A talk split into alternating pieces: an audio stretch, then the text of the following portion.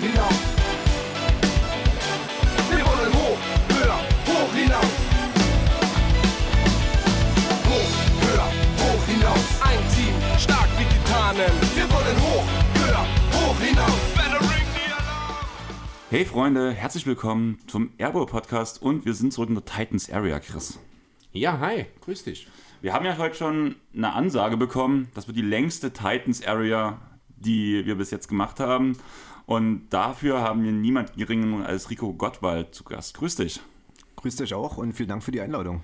Ja, wir haben ja zu danken irgendwo, oder ist ja der Grund, dass wir jetzt zusammenarbeiten können. Bis, der Grund bist du ja, kann man ja irgendwo sagen, weil du hast das ja im Endeffekt abgesegnet oder wie lief das genau ab? Wir können jetzt mal ein bisschen so auf die Entstehung der Titans Area vielleicht ganz am Anfang mal eingehen. Ja, so ein bisschen ist es auf Chris sein Mist gewachsen. Ne? Also kam dann von unserem Präsidenten Jan Wolf äh, die Anfrage, ob wir einen Podcast oder Interesse an einem Podcast haben. Und da wir ja eh sehr pfiffig, innovativ und junges äh, Format sind, haben wir gesagt, na klar, Feuer frei. Und dann haben wir re also recht schnell zueinander gefunden. Genau, wie lief das ab bei euch? Wie kann man sich, also äh, Jan meinte ja dann zu mir, ich soll mal ein bisschen was schreiben, das habe ich dann gemacht, habe ich ihm geschickt, ihm das dann in die Vorstandssitzung oder wie, hat, wie ist das dann bei euch intern gelaufen? Ja, wir haben das, also Jan hat das mit in die Vorstandsrunde eingebracht und dann haben wir dazu kurz beratschlagt, aber ist ja ein Mehrwert für alle Beteiligten und da war das relativ äh, schnell abgesegnet und dann geht es auf die Arbeitsebene und dann sage ich Daumen hoch und Feuer frei. Und dann sitzen wir hier. Genau. Dann Thema Arbeitsebene. Du bist ja der Geschäftsführer der Dresden Titans. Aber erstmal würde uns und wahrscheinlich auch die Hörer interessieren, wie bist du zum Basketball gekommen? Die Standardfrage, hast du NBA-Interesse? Und wenn ja, welche Teams, welche Spieler? Und so weiter und so fort. Alles klar. Ähm, zum Basketball bin ich äh, gekommen, da war ich in der sechsten Klasse in Flöhr, da wo ich damals gewohnt habe. Ähm, da gab es einen positiv verrückten äh, Andreas Beck. Der hatte relativ viel Zeit, war in der DDR-Zeit viel in Karl-Marx-Stadt unterwegs, hat er den weiblichen Nachwuchs äh, zu DDR-Zeiten trainiert. Ist dann nach Flöhr gezogen, ähm, hatte so einen Posten, dass der freitags immer frei hatte, hat uns dann mal in der Schule besucht, hat für die Sportart geworben, hat, ja, halt für eine sehr kleine Kreisstadt Flöhr, ne? und dann hat man gesagt, ey, cool, ist mal was anderes außer Fußball, Handball, was es da so gab. Also sind wir da mal hin, Gefallen dran gefunden, dort da, dabei geblieben. Dann gab es den Wolan Jan. Aus Leipzig gab es diese Karamell Streetball Tour mit Obi auch in Kombination und da sind die immer an Schulen so rumgechingelt und da waren die auch an uns oder bei uns an der Schule. Ja, das war dann so der zweite Input mit Streetball damals und dann ist man halt da hängen geblieben und so ist der Werdegang zum Basketball entstanden, genau. Du hast also nie Handball gespielt. Äh, ich war mal für eine Woche im Handballcamp, ja, habe da so ein bisschen mal was peripher dort ausprobiert, aber bin nicht dabei geblieben. Fußball habe ich auch mal probiert im Kindergarten, aber das war mir zu eintönig, stu- stupide, das war, war nicht toll. Okay, also ich habe in der Jugend auch noch Fußball gespielt, aber ich habe dann auch irgendwann aufgehört, so aus ähnlichen Gründen tatsächlich, da war ich 15. Ähm, Gab es noch andere Sportarten, die du gemacht hast? Wir hatten relativ pfiffige Sportlehrer, also wir haben da immer viel im Schulsport auch gemacht, Tischtennis, da haben wir auch viel Handball gespielt, Volleyball, das Ganze, was dazugehört. Nö, eigentlich war die erste große Begegnung zum Sport der Basketball und das war auch gleich die große Liebe und dabei bin ich geblieben. Und halt verfolgst du da bloß BBL bzw. Pro B, jetzt in der nächsten Saison dann Pro A oder gibt es auch NBA-Interesse und so weiter und so fort? Ja, im Gegensatz zu den äh, Vorgästen, ne? wo NBA-Interesse herrscht, ist es bei mir überhaupt nicht der Fall. Äh, ich habe ja sogar eine ablehnende Haltung der NBA gegenüber, weil ich ähm, das Format nicht toll finde. Ne? Es ist für mich zu viel Showgehabe. Und daran kann ich überhaupt nichts abgewinnen. Als ich selber noch Spieler war in Flöhr, ähm, klar hat man schon Vorbilder, ne? Äh, Iverson, das war so ein bisschen, oder Steve Nash. Das waren so ein bisschen meine Spieler, Dallas Mavericks. Das war der Verein, mit dem ich die meisten Sympathien hegen konnte. Ähm, und Dirk Nowitzki logischerweise, ne, mit der Basket, das Magazin hat man sich alles ausgeschnitten hingehangen. Ne, das war dann doch so. Aber eigentlich verfolge ich schon immer die erste Bundesliga. Finde schon den deutschen Basketball nicht so schlecht. Finde auch, dass er sich super gemacht hat in den letzten Jahren. Auch die Pro A, damals ja noch zweite Liga, also zweigleisig Nord- und Südstaffel. Ähm, ja, und dann verfolge ich gerne den europäischen Basketball. Euroleague, das finde ich viel geiler als NBA, weil das ist für mich ehrlicher Sport, wo noch äh, was für gemacht wird. Ne? Nicht nur Popcorn-Veranstaltung, obwohl die Playoffs ja dann auch in der NBA dann um was geht. Ne? Ja, aber das sieht man ja auch schon immer in der NBA, wenn dann mal junge Spieler, die in Europa ausgebildet werden, Franz Wagner jetzt ganz aktuell oder vor ein paar Jahren Luka Doncic, natürlich auch mit einem entsprechenden Talent gesegnet, aber man sieht einfach, die Grundlagenausbildung ist eine völlig andere als der College-Spieler, der nach einem Jahr College eben dann frühzeitig in die NBA geht, weil man eben dieses rohe Talent in ihm sieht. Ne? Das ist ein ganz anderer Werdegang, das merkt man schon ganz deutlich, ja. Ach klar, auch als Doc, no, äh, Nowitzki dann aus Würzburg hin ist, hat man schon gesehen, ne? der war ja übelster Schmalhans. Ne? Also, mhm. und ein Jahr später sah der auf jeden Fall aus wie ein übelster Athlet. Ne? Das muss man sagen, ist schon ein Vorteil, ne? was die athletische Ausbildung angeht bilde mir aber ein, dass da auch Deutschland und Europa die Clubs halt extrem nachgezogen haben. Ne? Sieht man ja. auch bei Olympia oder WM. Da ist dieser athletische Vorteil nicht mehr so ganz gegeben. Und ich finde, da ist Spanien halt federführend mit der spielerischen Entwicklung oder Ausbildung von Athleten. Das ist, glaube ich, die Zukunft. Ne? Ähm, ja, das ist einfach cool anzuschauen, ne? dass ein Spieler auf dem Feld Situationen erkennen kann, dann adäquat darauf reagiert und einfach Lösungen findet, ne? als nur hochgezüchtete Maschinen aufs Feld zu stellen die einfach nur durch Athletik dominieren. Ja. Das ist ja, glaube ich, gerade das beste Beispiel, wer die besten Spieler in der NBA sind. Die letzten MVPs sind alle aus Europa gekommen, mit Janis, der aus der griechischen zweiten Liga kam, mit Nikola Jokic, mit dem neuen jungen Talent halt in Luka Doncic. Man sieht ja schon, dass ähm, der europäische Basketball stark nachgezogen hat und immer mehr Interesse daran auch in der NBA besteht, solche Spieler in sein Team reinzuholen. Aber ich würde sagen, wir gehen langsam mal zu den Titans über und ich würde einfach direkt mal einfach mit einem Lob anfangen, was uns direkt zugekommen lassen wurde. Das ist von Nele. Meine, meine Familie und ich sind diese Saison zum ersten Mal bei den Titans gewesen und seither begeisterte Titans-Fans. Also vorab großes Lob an Rico Gottwald und den ganzen Verein. Extrem sympathische Truppe, tolle friedliche Fans und eine Mega-Stimmung in der Halle. In ähnliches Rohr hat ja auch Sven nochmal geblasen. Der war am Anfang, wo du gekommen bist zum Verein, war er skeptisch dir gegenüber weil du halt in große Fußstapfen ja getreten bist. Und im Endeffekt hat er in der Sprachnachricht halt so auch erzählt, deine ruhige Art, egal was du gemacht hast, welchen Move du gezogen hast, zumindest was in die Öffentlichkeit ging, gab es nie was Negatives, hat er gesagt. Und eigentlich war jeder Griff ein Glücksgriff, hat er gemeint. Also von daher hast du auf jeden Fall schon mal die Zustimmung der Fans. Aber was war so das Erste, auf was du Wert gelegt hast? Beziehungsweise erklär, erzähl uns am besten erstmal, was dein genaues Aufgabenfeld ist.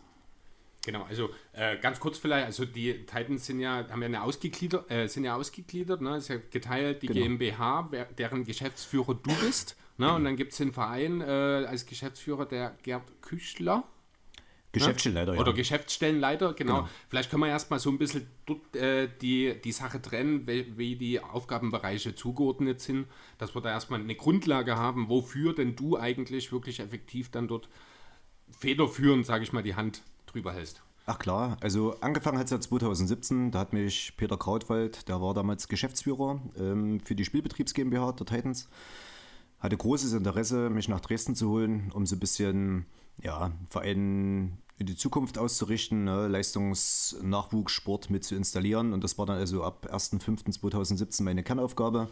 Wurde also als Nachfolger vom Sebastian Neuhäuser damals geholt, der dann nach Leipzig zurückgegangen ist, weil er da dann an der Grundschule auch gearbeitet hat. Ähm, genau, was war denn die Kernausrichtung dort? Ich war Geschäftsstellenleiter, quasi das, was Gerd jetzt macht.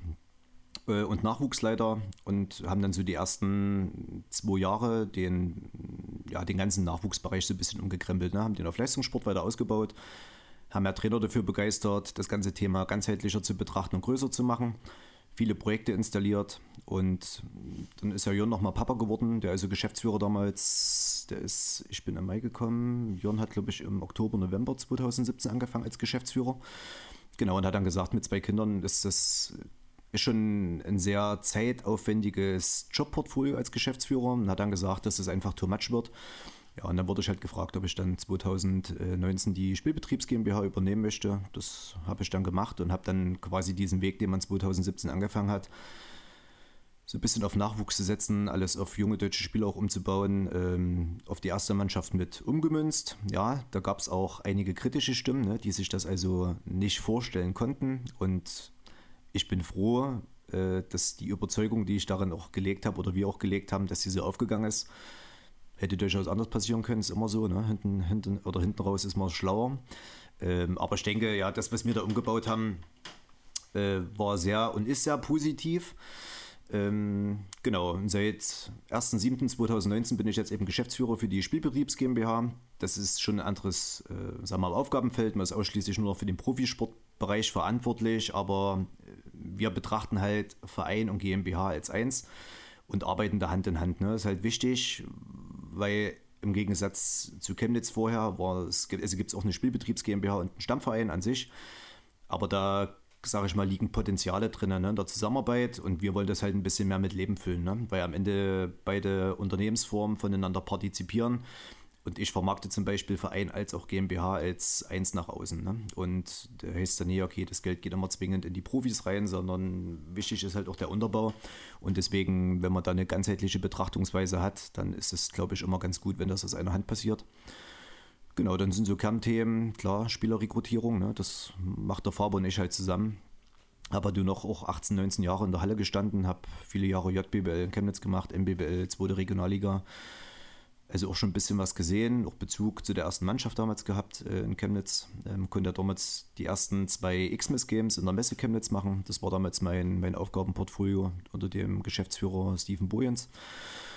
Genau, da konnte ich schon mal mit sehr jungen Jahren auch viel Erfahrungswerte sammeln. Und ich glaube, da haben wir auch zwei tolle Formate rausgeklatscht, die dann auch, ja, auch in Sachsen ein bisschen für Aufforschung gesorgt haben. Und ähm, ich denke, da haben wir damals auch in Chemnitz schon gezeigt, dass Basketball in Sachsen populär und auch in Chemnitz ist. Und ich denke, dasselbe wird auch in Dresden der Fall sein. Ne? Hat jetzt auch das, das Finalspiel am 22. gezeigt. Da waren knapp 2400 Leute in der Halle wenig Freikartenanteil, sondern da zeigt sich auch, dass das Interesse da ist und dass auch der Dresdner Fan bereit ist, dafür Geld auch zu bezahlen. Das sind alles positive Indikatoren, so dass ich glaube, was ich schon seit 2017 glaube, dass hier in Dresden ganz viel Potenzial liegt für mehr. Und ich denke, da ist hier auch noch nicht das Ende der Fahnenstange erreicht. Genau, dann sind so klassische Themen Sponsorenakquise, Sponsorenbetreuung. Klar, Rahmenumfeld, ne, ist ja nicht nur so, dass die Profis quasi anders werden, größer werden, teurer werden und mehr werden, sondern die ganze Organisation muss ja mitwachsen. Ne? Also habe ich da viel Austausch auch. Ähm, ist es bei uns so, dass wir eine Vorstandssitzung haben, alle vier Wochen, wo der, das Präsidium oder der Vorstand des Vereins halt tagt, wo verschiedene Themen halt ähm, mit auf der Agenda stehen. Ich bin halt immer mit dabei, so dass wir halt auch immer voneinander wissen, was passiert in der GmbH, was passiert im Verein so dass man dann irgendwie zehn weitere Sitzungsrunden braucht mit Arbeitskreisen, sondern dass man da schon versuchen, Hand in Hand zu arbeiten und eine Gesamtbetrachtung auf die Titans zu nehmen. Genau. Und so ist so ein bisschen das Jobportfolio kurz umrissen. Ja, kurz umrissen ist das Stichwort. ähm, du hast gerade, wir machen mal einen kleinen Schwenk zurück in das Frühjahr 2019. Du hast gerade, wie hast du es formuliert, du wurdest gebeten, den Posten zu übernehmen. So ähnlich war gerade deine Formulierung. Äh, ich habe ja nur noch mal mit dem Jan auch gesprochen im Vorfeld und er hat mir das tatsächlich ein bisschen anders beschrieben. Ähm, möchtest du selber vielleicht noch mal ein bisschen äh, beschreiben, wie du denn letztlich diesen Schritt äh, vom äh, ja, Nachwuchstrainer war so anfangs? Nachwuchsleiter, Oder ja. Nachwuchsleiter, genau, dann eben zum äh, CEO, zum Geschäftsführer gemacht hast? Oder soll ich von dem, wie es Jan mir erklärt hat, nochmal in meinen Worten wiedergeben? Ich wäre ja für beides. ich ich würde dir aber gerne den Vortritt lassen. Ja, wie gesagt, ähm, Jürgen ist wie gesagt nochmal Papa geworden, ne, als Geschäftsführer damals der Spielbetriebs GmbH. Und was man halt wissen muss, das ist halt kein klassischer 40-Stunden-Job wie in der Wirtschaft, sondern da macht man halt schon 60, 70 Stunden Wochen. Und mit zwei Kindern und Familie ist das, glaube ich, schwer. Das ist halt mein Vorteil, dass ich ungebunden flexibel bin und sicher gibt es halt vielleicht auch mal Betrachtungsweisen, ne, wie das ein oder andere mit Leben gefüllt wird. Und ja, da gab es vielleicht auch die eine oder andere Sichtweise, die man hätte anders machen können. Und ja, und da wurde ich halt gefragt, ob dann so Umständen die Möglichkeit besteht, dass man das dann halt auch so macht, wie ich das möchte. Oder wie wir das anders vielleicht planen. Und ähm, dann hat man da zueinander gefunden. Okay, also das hat mir Jan tatsächlich anders beschrieben. Ich habe halt wirklich ganz konkret danach gefragt, weil ich da schon noch neugierig war. Ähm, du hast das jetzt mit dem Jürgen Müller schon angesprochen. Er hat ja schon relativ frühzeitig dann auch seinen Abschied kundgetan, sodass die, ich glaube, Anfang des Jahres, wenn mich nicht alles täuscht. Schon, die, ja, Anfang des Jahres oder Ende des Jahres 2000. Genau, also mit einem halben Jahr Vorlauf sozusagen, genau. um für die neue Saison dann eben entsprechend die Position äh, neu zu besetzen. Jan meinte zum Beispiel auch, man hatte eigentlich bevorzugt eher den Gedanken im Kopf, jemanden von extern reinzuholen, einfach um frisches Blut reinzubringen. Ja, und dann kam der Rico und kam so zu uns und hatte gemeint, er könnte sich das auch vorstellen und hat uns dann in einer, ich glaube, das Wort, das er gewählt hat, war denkwürdig. äh, an einem, in, bei einem denkwürdigen Meeting sozusagen von äh, uns von ihm überzeugt. So sinngemäß. Also du musst ähm, deine Vision eben nicht nur auch für den Profi-Abteilung letzten Endes, die ja dann das Kerngeschäft der neuen Stelle ist, sondern wirklich ganzheitlich, wie du jetzt auch schon ein, zwei Mal angedeutet hast, mit Nachwuchs, mit Mitgliederentwicklung etc. musst du ein sehr umfangreiches, sehr gutes Konzept oder eine Vision war das Wort, das er genutzt hat, äh, vorgestellt haben sodass es am Ende tatsächlich wohl auch dazu kam, da war sich ja nicht mehr sicher, aber dass es wahrscheinlich nicht mal eine Ausschreibung für die Stelle gab, weil einfach ja, das beste Pferd bereits im Stall stand. Gut, also danke. ähm, wenn das Jan so sagt, vielen Dank für die lobenden Worte. Danke, Jan. Äh, Freue ich mich sehr. Ähm, ja, also ich meine, klar ist halt, ich glaube, was, was ein Riesenvorteil ist, dass man es so gemacht hat, wie man es am Ende gemacht hat. Ich konnte halt zwei Jahre lang den ganzen Vereinsbereich kennenlernen, die ganzen Nachwuchstrainer, hauptamtlich wie ehrenamtlich, konnte alles kennenlernen, die Leute kennenlernen, die Entscheidungsträger. Ähm, das ist immer ein Riesenvorteil, ne? wenn, man, wenn man schon mal bestehende Strukturen kennt, weiß auch, wie der Profispielbetrieb läuft. Ich glaube, das war eine Riesenstärke, dass man da nicht nochmal jemand einarbeiten musste, der quasi das von neu erlernt. Ne? Ist immer so ein halbes Jahr, Jahr, muss man halt so eine Saison Zeit geben, um alles kennenzulernen. Und das ist halt manchmal auch ein Todesjahr, ne? weil in dem Jahr wird wenig Fortschritt passieren. Ja, und ich habe das halt mal umgemünzt auf eine ganzheitliche Betrachtung, auch für die erste Mannschaft. Und das hat ja scheinbar dann doch auf Zuspruch gestoßen, sodass alle sich darin wiederfinden konnten. Und da hat man halt zueinander gefunden. Ne? Also, ja. ja. Also auch der Peter Krautwald, den du ja vorhin schon mal erwähnt hast, der ja dann auch schon federführend war, um überhaupt dich nach Dresden in 2017 zu holen. Da muss man da auch nochmal einen sehr großen Einfluss darauf gehabt haben und äh, ja, die Entscheidung des Vorstands so ein bisschen in deine Richtung gelenkt haben oder zumindest hat er mit Nachdruck äh, dich als Favoriten äh, sozusagen mit äh, betrachtet und das auch formuliert. Und ja, also ich muss schon sagen, du musst wirklich bleibenden Eindruck dort hinterlassen haben. Und mich würde schon auch mal, ist jetzt natürlich schon ein paar Jahre her, Jan meinte auch, ihr habt vor kurzem mal äh, ja, ein Resümee, Re, Resümee gezogen, äh, was da diese ganzen Visionen, die du damals hattest, vielleicht kannst du noch mal ein bisschen drauf eingehen, welche Ideen du damals so hattest. Ähm, und so ein kleines bisschen auch schon anreißen, in welche Richtung sich das Ganze entwickelt hat und ob du grundsätzlich auch zufrieden damit bist. Ich vermute ja, äh, wenn man sich so die Entwicklung des Vereins in den letzten Jahren anschaut oder der Titans im Gesamten natürlich. Ähm, ja, wie hast du das denn selber so empfunden? Wie war denn dieses Resümee? Resümee, was für ein schreckliches Wort. ähm, in Summe bin ich oder habe ich mich natürlich auch für Dresden entschieden, weil ich den Standort sehr interessant fand. Als ich hier angefangen habe, 2017, ähm, bin ich die ersten drei Monate quasi erstmal gelaufen oder mitgelaufen, konnte mir alles anschauen. Ja, und man kriegt dann schon ein Gespür für, was alles schon bestehend vorhanden ist, wie man vielleicht auch Sachen umbaut. Ne? Das meine ich, wenn jemand irgendwo neu hinkommt, der muss erstmal eine gewisse Eingewöhnungszeit haben. Äh, dass mich Chemnitz damals im Mai ziehen lassen hat, war jetzt vielleicht aus der Warte aus Chemnitz nicht so clever, aber für Titans war es halt sehr positiv, weil ich hatte halt noch in der laufenden Saison im Nachwuchsbereich Zeit, mich da einfach einzuarbeiten, Leute kennenzulernen, viele Gespräche zu führen, einfach ein Gefühl dafür, dafür zu entwickeln, was hier geht oder nicht geht.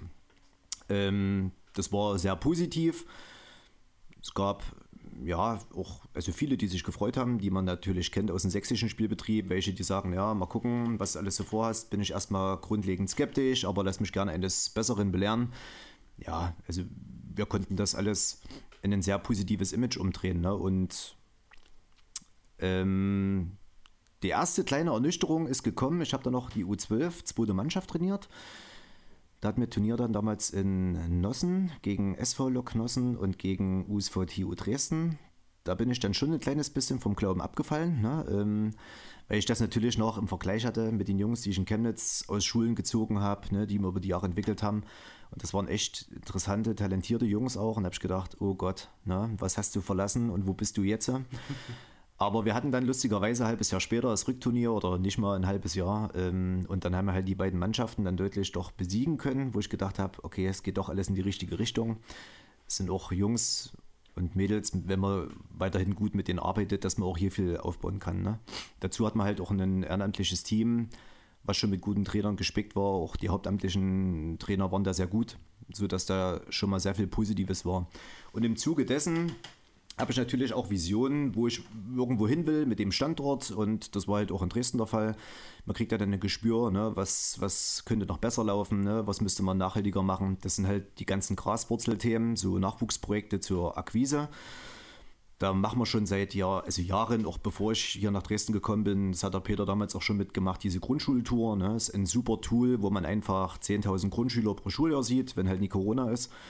Und das ist halt auch für uns natürlich ein Nachwuchsakquise-Thema. Ne? Und man schafft es halt, Begeisterung zu schaffen für die Sportart in Dresden, plus äh, Kids für Basketball zu begeistern, wo dann auch talentierte Kinder zu uns in den Nachwuchsbereich kommen. Beziehungsweise machen wir es auch so, wenn wir zum Beispiel in der Neustadt sind, wie jetzt ich bei euch, ne? ist ja gleich nebenan, die DKS dann sichten wir halt nicht für uns, sondern haben halt den Mehrtblick als Club und wollen halt dann für den BC Dresden sichten ne? oder für USV TU Dresden oder Nottendorf, so dass unsere Denke ist, dass wir Dresden und die Umgebung mit Basketball fluten. Ne? Je mehr Breite da ist, umso mehr Spitze generiert sich.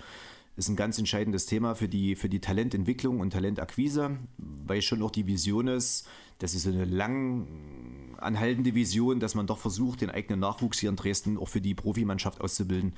Das ist ein Riesenthema, kostet unendlich viel Geld und das ist halt sehr vakant. Ne? Also man kann halt nie sagen, man hat ein gewisses Invest über Jahre und man weiß, dass man jedes Jahr ein, zwei Spieler konst, also konstant produziert. Das gibt es halt nicht. Ne? Es gibt Jahrgänge, da klappt das super.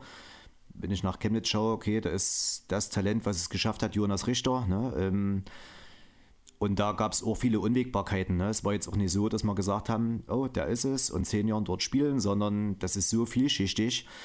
Aber wenn man es nicht anfängt, wird man es nie erfahren. Ne? Deswegen hat es den, sagen wir mal, lukrativen Nebenaspekt, dass Talente abfallen können, was positiv ist. Der gesellschaftliche Mehrwert ist, dass man viele Menschen prägen kann ne, oder junge Charaktere prägen kann, die einfach für die Zukunft einfach bessere Menschen sind. Ne? Also ich meine, es gibt leider so viele Idioten, die auf der Welt da draußen rumlaufen. Mhm.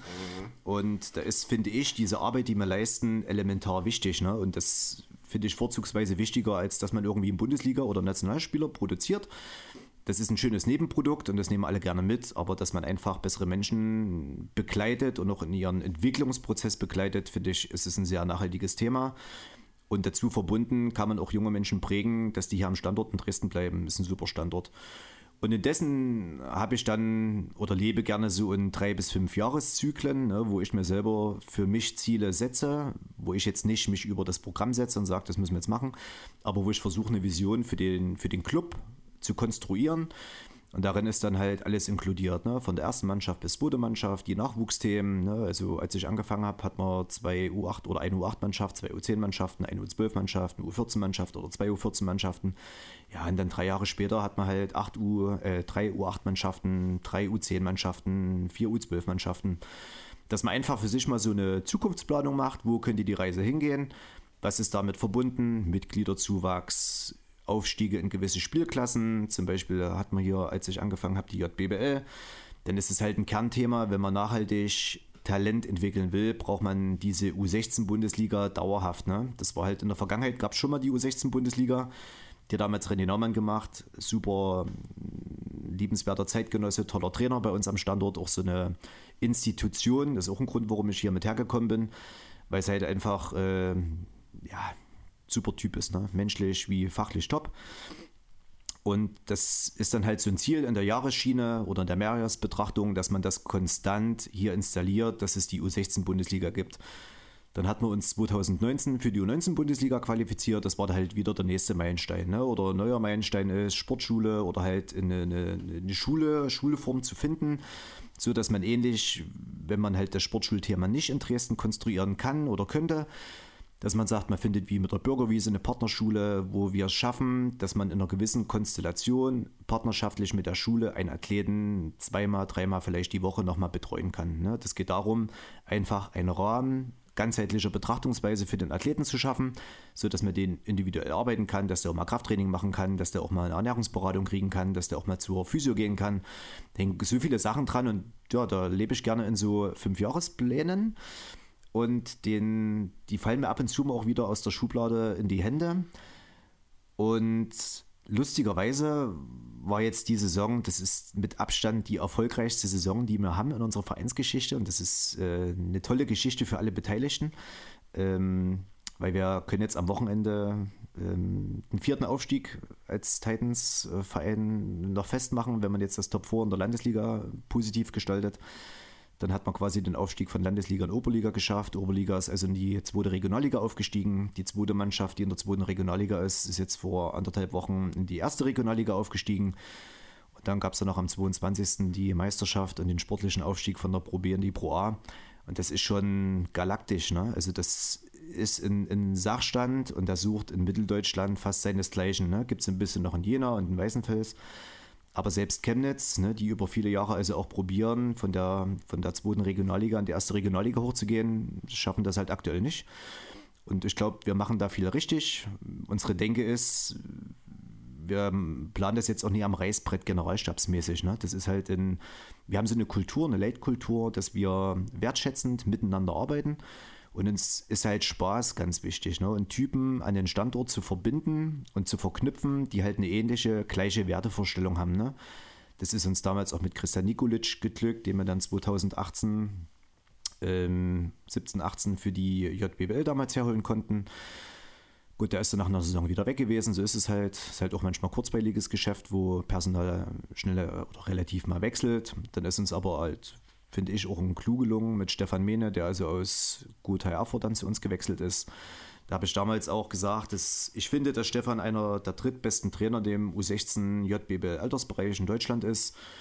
Und das ist auch so. Also nach meinem Wechsel dann als Geschäftsführer ist also Nachwuchsleiter geworden und Gerd hat dann quasi die Geschäftsstellenführertätigkeit dann übernommen in dem Vereinsbereich. Entschuldigung. Genau, und das sind halt alles so wichtige Indikatoren. Ne? Und ich glaube, ein Riesenpfund bei uns ist, dass wir einfach Typen haben, die miteinander passen. Ne? Und wir haben halt auch eine gewisse Streitkultur. Wir werfen uns immer hitzige Worte an den Kopf. Ne? Und das, finde ich, macht es halt aus. Ne? Also wir sind da ein, ein sehr lebendiger oder sehr lebendiges Konstrukt. Wird der Konrad wieder lachen, wenn er das hört. Ne? Konrad Slavik, auch super toller Typ. Ne? Der ist so empathisch, wie er den Mini-Bereich dann auch übernommen hat von mir. Das war mein Wunschkandidat und ich meine, da saß man damals in Tolkewitz beim Grieche, ähm, das, sagen wir mal, unser Stammamtbrotgeber, ne, wenn man abends noch lange Training hatte. Und der konnte es überhaupt nicht fassen, ne, als ich dann noch gefragt habe, sag hier, Conny, pass mal auf, bei mir verändern sich ein paar Aufgabengebiete. Ähm, könntest du dir vorstellen, Mini-Trainer zu werden? Und dann guckt er nach links und rechts, als ob noch jemand dahinter sitzen würde ne, und sagt so, ja, redest du mit mir? Sag ja, du, dich meine ich. Ne? Und der hat, ja, was soll ich denn da machen? Sag, der Minitrainer, ne? Und der, aber das kann ich doch gar nicht. Sag, na klar, du kannst das doch schon, ne? Hast du schon als Minitrainer auch was gemacht und der hat jetzt so eine begeisterungsfähige Art, ne? Und ich meine, so wie er zum Beispiel auch das Thema Schultour bei uns an der Grundschule mit Leben füllt, ist halt auch ein super Indikator dafür, dass die Kids halt ihn cool finden, ne? Die sagen halt, oh, der Conny war bei mir in der Schule, die will ich unbedingt mal zum Training sehen. Und wenn die dann halt sehen, okay, der, der Konrad ist halt auch der Minitrainer in dem U10, U12-Bereich, ähm, direkt eine Identifikation sofort geschaffen. Einfach. Genau, ja. ist halt niederschwellig. Ne? Ich meine, das hat in Chemnitz super funktioniert. Da habe ich also auch diese Schultour begleitet und äh, war auch der, der Trainer in dem Mini-Bereich mit Jens Künze. Äh, und die sehen halt den und sagen, ja, okay, den kenne ich. Ne? Es ist halt niederschwellig, ne? dass man diese Fallstricke, die es da gibt, so klein wie möglich gestaltet ja, das halt, Conny hatte auch eine super lebendige Art. Ne? Und das sind halt so viele Indikatoren, also auch die, die Arbeitsebene Trainer, als auch mit Gerd und äh, Philipp Taschenberger. Das wächst halt von, von Saison zu Saison, es wird immer größer, es ist wie so eine Krake, die sich so ausbreitet, ne? im positiven Sinne. Und das ist halt schön. Ja, und der Fünfjahresplan ist lustigerweise zu 100% planerfüllt, kann man sagen. Also da war damals so ein bisschen prognostiziert, es ist immer eine Wunsch-Traumkonstellation. Klar, ist halt immer nie alles machbar oder planbar im Sport. Klappt das mit der ersten Mannschaft? Es sind viele Faktoren, die davon abhängig sind. Ähm, beziehungsweise also geht das auch mit der zweiten Mannschaft einher. Ne? Und wir konnten halt die Chance beim Schopfe packen und mit der zweiten Mannschaft halt in die erste Regionalliga hochgehen, dass die Schere nicht so weit auseinander wird. Ja. Also von daher, ich habe schon so Pläne, so Zyklen, wo ich drinnen plan. Und ich glaube, das ist auch gut. Ne? Und das sind auch manchmal ambitionierte Pläne, wo man dann sagt, pff, okay, da hast du dir ganz schön viel vorgenommen. Das gehört aber auch dazu. Ach, finde ich. Ne? Man muss halt, man kann auch nie, wenn man sich immer nur Ziele setzt, die man immer ohne weiteres erreicht, dann sind es die falschen Ziele, finde ich, weil dann ist es einfach zu leicht gewesen. Hast du gerade Georg Vogtmann zitiert? Weil das hat er eins zu eins auch so gesagt, ja. das? Okay, ja, unter, unterschwellig vielleicht. Stimmt, Vielleicht, das habe ich mir angehört. ja. Aber nur wer große Ziele hat, kann was schaffen. Ne? Und Ja. ob es dann am Ende das Ziel wird, ist auch manchmal sekundär, weil Hauptsache, man hat ein ambitioniertes Ziel. Genau. Weil daran kann man sich halt messen lassen. Ne? Aber was mir halt gerade noch, du bist mal gerade sehr schön zu der Schultour zurückgegangen, deswegen würde ich noch eine andere Frage, bevor wir zu den aktuellen Hörerfragen kommen, aus dem Pod mit Georg Kupke zurückbringen. Da hat nämlich Hannes damals gefragt gehabt, ähm, wie die Entwicklung auf dem Schulhof direkt ist. Ist das Basketballinteresse größer? Gerade durch die Schultour wirst du ja da viel auch mitbekommen, beziehungsweise ein Feedback bekommen. Ist das allgemeine Interesse an, von Kindern an Basketball gewachsen am Schulhof oder ist das immer noch so wie vor, sage ich mal, fünf bis zehn Jahren, weil da hatte ich auch schon ein paar von meinen Mitspielern, beziehungsweise den Kids, die ich im Handball selber trainiert hatte, die mir erzählt haben, ja, die Titans, damals war es mit Andrew Jones, glaube war bei mir an der Schule und die waren total begeistert davon, Ja. aber konnten davor nichts mit Basketball anfangen. Und da ist jetzt halt die Frage, die Kids, die jetzt bei den Schultouren dabei sind, können die schon was mit Basketball anfangen? Haben die da schon mehr davon gehört im Vergleich zu früher? Ja, auf jeden Fall. Also man merkt, das ist halt ein Invest in die Zukunft, ne? diese Graswurzelarbeit und das zahlt sich aus und ähm, auch dort haben wir halt viel positive Resonanz auch von, von Partnern, Sponsoren, ne? wo dessen Kinder in der Schule sind. Und die sagen, ja Mensch, hier, er war jetzt irgendwie an der Grundschule, da gehen meine Kinder hin und die haben übelst geschwärmt und da war halt ein Georg Vogtmann mit. Also wir versuchen das schon immer, wie auch in der Vergangenheit, dass ein Profi oder mehrere Profispieler mit dabei sind, weil die sind halt die Identifikationsfiguren, ne? die sind die Leuchttürme. Ne? Und wenn da halt ein Typ wie Georg mit 2,13 Meter halt mal auf der Matte steht, ne? dann machen die große Augen und sagen, boah, da war heute ein Riese in der, in der Schule. Ne? Das machen wir ja selbst wir, also hier ist der Stand. genau. So, und das ist halt das Coole dran, wenn man so eine Profimannschaft hat, ähm, dass man halt so, ja, so Träume und Wünsche auch bei Kindern wecken kann. Ne? Und dann kriegen die so ein bisschen Bezug dazu und die machen ja so eine Sportart dann so an Persönlichkeiten fest. Ne? Und das hilft ungemein. Das Interesse und auch das, der Bekanntheitsgrad wächst ungemein. Auch jetzt mit der erfolgreichen Saison, muss man sagen, gab es ja doch die letzten Wochen auch viel positive Resonanz in der hiesigen Regionalpresse. Und dann muss man aber auch mal eine Lanze brechen für die Kommunal- und Schulverwaltungspolitik. Ne? Also ich meine, der öffentliche Träger ist ja eh immer der Kritik. Meistens auch nie ganz zu Unrecht, aber da muss man auch mal positiv eine Lanze brechen. Es werden halt auch viele neue Schulobjekte gebaut, wo halt auch mal auf dem Hof ein Basketballkorb steht.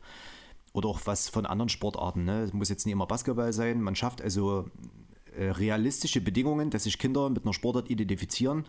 Und Kinder, das ist halt so aus dem Mini-Bereich, ne, wo ich halt auch herkomme, die sind natürlich grundlegend äh, neugierig. Ne? Und wenn du halt keine, keine Reize setzt ne, für Neugierde und Kreativität zum Wecken, dann wirst du nie einen positiven Reiz schaffen, um Kinder für Bewegung zu sensibilisieren. Und bei neu, also Neuerrichtungen von Schulen oder ähm, Sanierungen wird halt darauf Berücksichtigung oder findet das Berücksichtigung, was Gutes. Und damit verbunden steckt schon mal das Interesse. Ne? Und auch mit der Arbeit dazu, die wir halt machen als Verein, steigt das Interesse schon sehr. Ja, das kann man, kann man messen und das kriegt man auch mit und das spiegelt sich auch in den Zuschauerzahlen wieder, die in die Halle kommen. Dann würde ich direkt die erste Frage reinbringen, weil es gerade sehr gut zu dem Thema passt. Auch Thema Zuschauerzahlen wird, kommt da ein bisschen mit rein. Das war ein relativ langer Text, ich habe mal grob zusammengekürzt und danach halt bloß ein paar Beispiele, die in dem großen Text genannt wurden, noch mit drunten angefügt. Irgendwie finde ich, dass ihr momentan im Vergleich zu anderen Vereinen wenig sichtbar seid. Ist das ein rein, rein finanzielles Ding oder gibt es dafür andere Gründe? Habt ihr nächste Saison mehr vor? Als Beispiel wurde da zum Beispiel genannt die Tram, der, also die Straßenbahn, die im Dynamo-Design ist, die Plakate der DSC-Mädels beziehungsweise von Handballern von Elbflorenz. Ähm, die wenigen Artikel, zum Beispiel auch in der Zeitung, da wurde auch erwähnt, dass ja jetzt durch einen Aufstieg zum ersten Mal also, oder seit langem mal was sichtbar in der Zeitung war von euch. Ist das alles eine Sache, weil sich die Partner vielleicht auch schwer tun? Oder ist das zum Beispiel auch als bei dem Thema Plakate, die überall hängen, hat die Nele, die, den, die die Frage gestellt hat, halt auch so angebracht, ist es ja auch einfach umweltschonender, wenn man nicht jeden Spieltag ein neues Plakat aufhängt? Ob da, ob da vielleicht auch so eine kleine Sache mit drin hängt, wie ist da deine Meinung, beziehungsweise auch was habt ihr im nächsten Jahr damit vor, wenn ihr in die Pro A geht? Ja. Ist richtig, äh, gibt es einen guten Leitsatz, tu Gutes und sprich darüber. Ne? Ähm, wir haben so ein bisschen manchmal das ist jetzt positive Problem, ne, dass wir nicht so gerne nach außen kehren wollen, was wir alles machen. Ne? Also das ist manchmal vielleicht auch ein falscher Ansatz, weil an dem Sprichwort steckt viel Wahres drin. Das hat mir Silvio Bonkma in Chemnitz erzählt. Der war damals beim Stadtsportbund in Chemnitz. Der sagte auch, Rico, ihr macht so viele tolle Projekte und man kriegt das gar nicht so richtig mit. Ne? Ähm, und das versuchen wir hier auch schon in Dresden anders zu machen. Und das wird auch, sagen wir mal, größer. Aber auch dort ist es halt eine Gemengelage. Ne? Also A muss man schauen, was hat man für Personalressourcen. Ähm, Social Media macht zum Beispiel Konrad noch mit nebenbei oder ich mache das auch hin und wieder oder sehr viel hin und wieder. Ne? Also man ist da so ein bisschen auch die eierlegende Wollmilchsau. Auch als Geschäftsführer in der, für den Pro-B-Ligist. Ne? Also gibt es halt neben den Themen, was ich vorhin schon mal angesprochen habe, auch so Themen wie Social Media. Da ist halt der Vorteil, dass ich das mal so ein bisschen studiert habe. Und das spart natürlich auch wieder auf der anderen Seite äh, finanzielle Ressourcen. Ne? Ähm, man hat halt äh, begrenzte Möglichkeiten und aus dem versuchen wir halt viel zu machen. Das hat aber auch manchmal den Nachteil, dass man nicht immer so sichtbar ist, wie man sein möchte, weil es halt, der Tag hat nur 24 Stunden. Zu dem Thema Plakatierung, ja, muss man sagen, ganz klar ist Corona. Und da bin ich halt dann wirtschaftlich unterwegs. Ich muss keine Plakate hängen, wo leider kein Zuschauer in die Halle kommen kann. Ne? Das, dann ist man auch nicht präsent in der Öffentlichkeit, das ist richtig. Aber dann muss ich halt auch nie irgendwie die Welt zupflastern ne? mit irgendwelchen tollen Plakaten, wo am Ende keiner kommen kann. Ne? Das ist, kostet Geld, es hat keinen Nutzen, außer dass ich gesehen wäre. Das hat den Nutzen, dass ich gesehen wäre, ja, aber um was für einen Preis. Ne? So, und deswegen, wir haben jetzt diese Saison sehr viel Hirnschmalz und noch Zeit in das Social Media Thema reingenommen. Und ich glaube, da haben wir sehr gute Wachstumsraten. Auch der Bekanntheitsgrad wird größer. Das ist auch das Format, wo wir weiter drauf setzen werden, aber werden auch in, der, es in Zukunft wieder Plakatierung, klar, werden wir machen. So, und dann gibt es so Themen, klassisch wie die Drum, klar, ne? Wir hätten auch gerne eine, eine Straßenbahn mit Titans und da sind wir schon seit letzter Saison dran, haben da auch gute Gespräche. Aber auch da muss man halt wissen, dass kostet auch eine Stange Geld. Ne? Also so eine plakatierte Werbebahn, kann man sagen, kostet um die 50.000 Euro. Ne? So. Muss man schon auch erstmal haben. Ne? Ja, da gibt es auch gute Gespräche und da gibt es auch Möglichkeiten und Modelle, wie man das partnerschaftlich mit der DVB AG umsetzen kann. Ne? Und dann muss man halt auch wissen, dass auch wenn die Tram halt den Dresdner Verkehrsbetrieben AG gehört, ähm, wird es trotzdem von einem anderen vermarktet. Ne? Es sind verschiedene Faktoren, die da reinspielen und da muss man halt alle bespielen. Ich denke, dass man jetzt mit dem sportlichen Aufstieg ähm, da die Bekanntheit auch dort nochmal mit größer macht. Das wird dazu auch sein Positives zutun. Aber es dauert halt manchmal einfach Zeit. Ne? Und ähm, ja, das ist dann so, wenn der Tag nur 24 Stunden am Tag hat, ne, dann muss man sich da halt für gewisse Sachen Schwerpunkte legen. Und es geht halt nicht alles mit einmal. Aber dafür haben wir äh, vielen Dank an die Firma Nestler, ein schönes äh, Müllfahrzeug, ne, was mit Titans-Werbung durch Dresden düst. Ja. Und wir versuchen dann halt auch andere Möglichkeiten zu schaffen, auch mit Partnern, ne, wo wir das halt auch nicht nur klassisch in dem Sponsoring-Bereich sehen, wo wir sagen, hier, Mensch, es wäre toll, wenn es so ein X gibt, sondern auch versuchen darüber hinaus andere Möglichkeiten zu schaffen, dass man eine Win-Win-Situation für den Partner und für uns schafft. Ne? Und da sind wir, glaube ich, auf einem guten Weg und den werden wir auch so weiterhin konstant bestreiten und auch dafür für Mehrwerte schaffen. Ja. Genau, da würde ich gerne kurz einhaken, denn da hat mir Jan gestern noch ein sehr schönes Beispiel genannt. Und zwar ähm, im Zusammenhang mit den äh, ganzen Corona-Tests, die ihr ja auch mit, oder die ja du auch federführend mit organisiert hast. Ähm, da gab es ja ein Labor, mit dem ihr zusammengearbeitet habt. Ich habe leider den Namen dieses Labors äh, nicht mehr im Kopf. Auf jeden Fall fand ich sehr beeindruckend, wie er mir dann so erklärt hat. Naja, und am Anfang ging es erstmal darum, da überhaupt diese Möglichkeiten zu schaffen. Und am Ende waren sie unser Sponsor. Genau, da muss man auch eine Lanze für den Thomas Kirschner brechen. Vielen Dank, Thomas, auch für deine Unterstützung von vor, also mit, ging ja los vor zwei Jahren. Äh, ich glaube, das ist wiederum auch ein, ein Riesenpfund, ne, dass wir halt sehr lösungsorientiert und ja, pfiffig unterwegs sind an der Stelle. Ne? Ich meine, gut, es war Corona, es war für viele alles neu. Irgendwie konnte man sich abrubeln. Wenn das kommt, wird es irgendwie was mit sich bringen. Ähm, es gab immer tolle Aussichten von Seiten der Bundesregierung. Ja, macht euch da keine Platte. Ne? Es wird für alles entschädigt und irgendwie wird es Möglichkeiten geben, euch da zu unterstützen. Ja, manchmal ist die Hilfe zur Selbsthilfe die bessere, als sich auf andere Sachen zu verlassen. Und da sind wir an der Stelle auch sehr gut gefahren. Das heißt, ähm, wir haben durch einen anderen Kontakt, das halt, wir sind ganz gut vernetzt, auch in der Sportszene bei uns. Und dann ist der Kontakt also zu dem medizinischen Lab Ostsachsen zustande gekommen wo der Thomas Kirschner halt dort Geschäftsführer mit ist. Und ähm, genau, da haben wir uns getroffen und gesagt, Mensch, wie sieht's aus? Könnte man dann irgendwie unterstützend tätig werden? Da hat er dann zugesagt und daraus ist dann halt eine tolle Partnerschaft und also ja, auch Titans-Freundschaft entstanden. Ne? Also Thomas ist, glaube ich, äh, ganz verärgert, wenn er mal nicht einen Spieltag schafft und war happy, als wir dann auch den, den Finalspieltag am Sonntag, den 22. hatten, ne? weil Samstag oder Freitag wäre nie gegangen. Okay. Manchmal muss man eben auch Glück haben. Das war genau der Tag, Genau. wo ich gerade nach Prag losgefahren bin. Ja, stimmt, genau. Genau, den einen freut den anderen. Ne? Der hat dann das eine freut des anderen leid. Ja. Aber das war halt trotzdem lustig. Also die Situation mit Prag war ja wirklich, wir betreten das Airbnb. Und das Erste, was ich mache, oh, ich habe WLAN, ich kann auf YouTube gehen. Und die Freundin guckt mich bloß an. Really? Geil. Ja, aber das sind so, so Geschichten, ne? wo man dann auch an der Stelle halt so Mehrwerte schafft. Ne? Genau. Ja, genau. Wie, wie würdest du denn selber so äh, dich und deine Arbeit beschreiben? Ja, ich rede eigentlich nie so gerne über mich selber. Ähm, Niemand gern, deswegen fragen wir das so gern. Ja, wie würde ich meine Arbeit beschreiben? Ähm, Fabu sagt immer gerne, ich bin verrückt, ich bin ein Workaholic. Ähm, da hat er nie ganz unrecht. Ja, ich arbeite viel, ich arbeite gerne, ich arbeite, bei, äh, arbeite sieben Tage die Woche. Viel, nicht immer, es sind nochmal sechs Tage. Aber ähm, ja, ich sehe sehe das auch nicht als Arbeit, sondern ich finde, dass ich mit dem, was ich machen darf, habe ich die Möglichkeit, mein Hobby zum Beruf zu machen. Ne? Und ich sehe das, wie gesagt, nicht als Arbeit, sondern als Hobby und Berufung und kann mich hier sehr verwirklichen, was auch nicht ähm, selbstverständlich ist. Ne? Also auch das Vertrauen, was ich vom Vorstand bekomme oder vom Gesellschafterkreis, von den Spielern, von Fabu, von, von allen Beteiligten, von dem Team, äh, in der Geschäftsstelle, von den Trainern. Ja, also das, das macht halt unheimlich Spaß. Ne? ja, manchmal bin ich auch.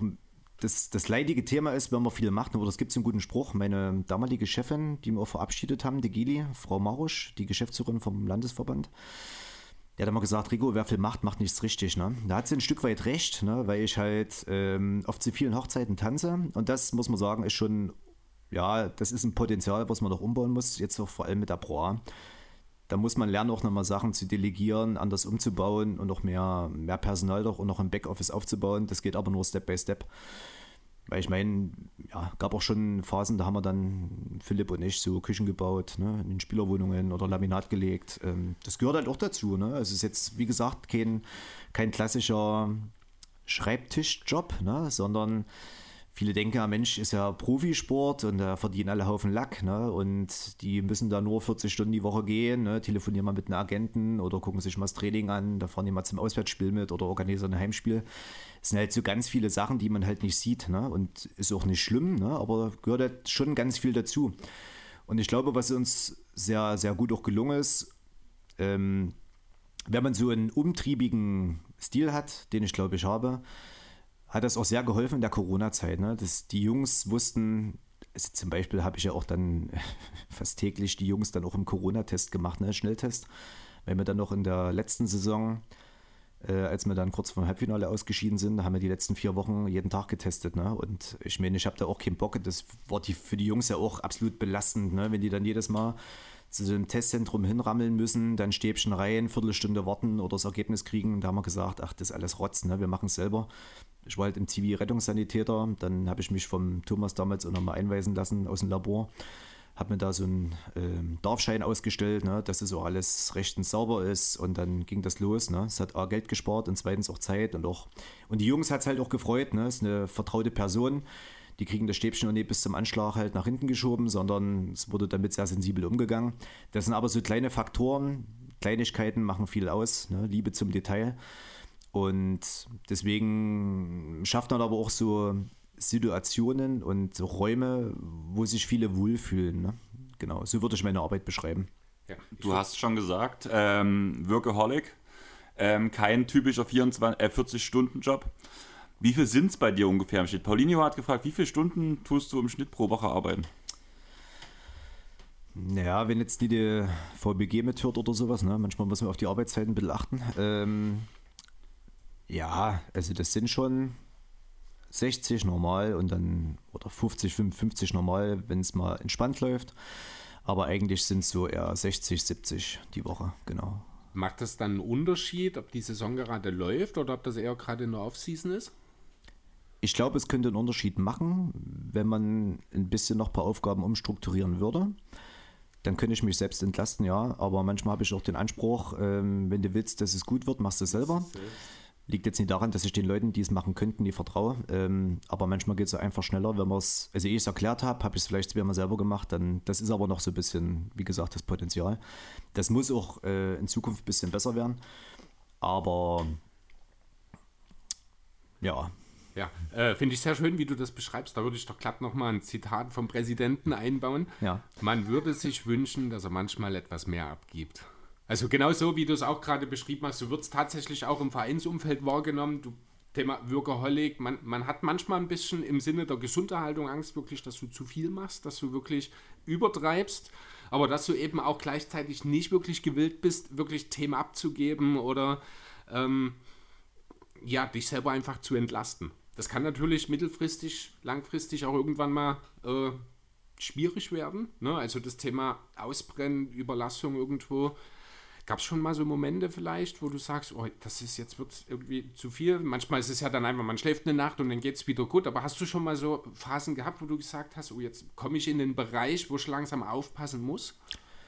Äh, um ehrlich zu sein, nein. Ne? Also ich habe schon in Chemnitz, oder die neun Jahre in Chemnitz, da war ich auch schon äh, sehr auf Anschlag. Ne? Also da, wie gesagt, ich, ich glaube, es macht viel aus, inwieweit man seine Arbeit betrachtet. Ne? Wenn das alles Spaß macht, und das ist, glaube ich, vorzugsweise immer wichtig, dass man das, was man tut, wenn das Spaß macht, in, äh, empfindet man das anders. Ne? Und ich empfinde es, wie gesagt, nicht als Arbeit, sondern als mit ganz viel Spaß und Freude. Was natürlich jetzt aktuell stressig ist, klar, sind Spielerverhandlungen stehen an. Ne? Das, das ist dann schon viel ne? mit Sponsorenakquise, Saison nachbereiten, vorbereiten. Jetzt steht da noch ein paar gewisse bäuliche Veränderungen in der Margon Arena an, mit Parkettlegen, mit Standkorbanlagen, wo also dort auch statisch was passieren muss. Ne? Also das sind halt viele, viele Themen, die man, die man begleitet und auch selbst wenn man Aufgaben abgeben möchte, geht halt nicht immer alles. Ich meine, dafür ist man halt Geschäftsführer, da musst du halt den Kopf für hinhalten. Ja, aber auch dort wird man, wird man sich in Zukunft nochmal breiter aufstellen. ne? Also wir kriegen jetzt auch für die neue Saison, werden wir einen neuen BA-Studenten auch nehmen, der wird auch das Thema Social Media begleiten, sodass wir also auch im, im Backoffice uns da breiter aufstellen, sodass halt auch gesund das Ganze wächst. Du hast gerade jetzt schon angesprochen, jetzt gehen langsam so die ganzen Spielerverhandlungen los. Da habe ich einige Fragen in die Richtung dazu bekommen, deswegen würde ich die einfach mal so nach und nach durchgehen. Sehr gerne. Ähm, es wäre natürlich interessant zu erfahren, wie man das sich mit den Verpflichtungen neuer Spieler im Sommer so vorzustellen hat. Wie kommen die Kontakte zu potenziellen Spielern zustande? Also Kontakte zu potenziell neuen Spielern gibt es viele Wege. Also zum einen ist es immer, also wir machen es bei uns so, Fabo und ich, oder auch Peter, also wir haben ja schon ein Netzwerk, worüber wir arbeiten. Und wir haben ja halt, also ich telefoniere viel mit Peter, ne, der mal sagt, Mensch, hier hast du den Spieler mal gesehen oder was hältst du von dem und dem oder Fabo kennt Spieler, ne, so dass man sich da halt, also jeder für sich selbst ein Bild macht, was läuft rum in Pro B, Pro A, BBL. Ne? Das hat jeder sein eigenes Netzwerk, sein Fundus. Es gibt Möglichkeiten, wo man mal Turniere besucht, ne? wo man also auch ein Gespür dafür kriegt. Oder ich fahre jedes Auswärtsspiel zum Beispiel mit. Und da findet man auch mal andere Spieler interessant, ne? wo man sagt, oh Mensch, könnte ich mir vorstellen. Und da hat man dann so eine gedankliche Liste oder auch mal so eine To-Do-Liste. Ähm, und die geht man dann halt nach der Saison oder während die Saison noch läuft und zum Ende sich entwickelt, geht man so gewisse Themen durch. Ne? Und dann hat man halt so jeder auf sich oder für sich seine, seine Kandidaten und die haut man dann quasi in die Waagschale. Ne? Und dann gibt es klassisch Agenten. Wenn man also einen Spieler hat, den man gut findet, dann kriegt man also raus, wer ist der Agent oder ist der Spieler ohne Agent.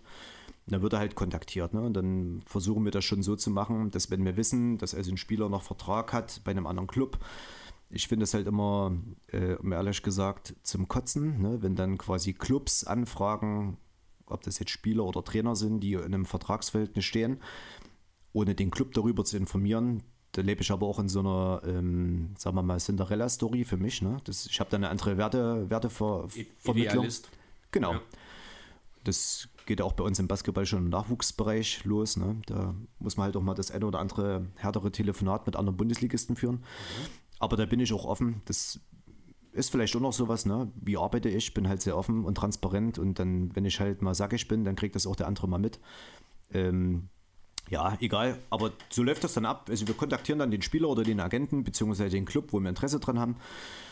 Ja, und dann gibt es da immer so die tollen Wunschzettel, ne, wo dann die Spieler ihre Wünsche draufschreiben, ne, was sie alles gerne hätten, ne, von eigener Wohnung, Auto, Pony, ähm, viel Geld oder auch nicht. Ne? Und dann macht man halt quasi ein Gegenangebot, beziehungsweise sagt man, ja, Mensch, okay. Man hat ja auch eine gewisse Vorstellungen, ne? was Das Pony, das Pony kriegst du, aber eine Wohnung haben wir nicht für dich. Genau. Nee, wo man dann sagt, okay, ne, also man hat einen gewissen, eine Summe X für die Personalkosten. Die splittet man sich dann so auf, ne? Das geht in die Trainerreihen, das geht in die Organisationsreihen, in die, in die ähm, Mitarbeiter im Office, das geht halt in den Spielerpool rein. Und dann teilt man sich halt auf, ne? was ist in jeder Spieler wert. Und je höher man spielt, umso mehr, klar, muss man halt Geld bewegen. Dazu muss man halt auch Geld generieren, ne? sonst man kann halt nur das ausgeben, was man hat.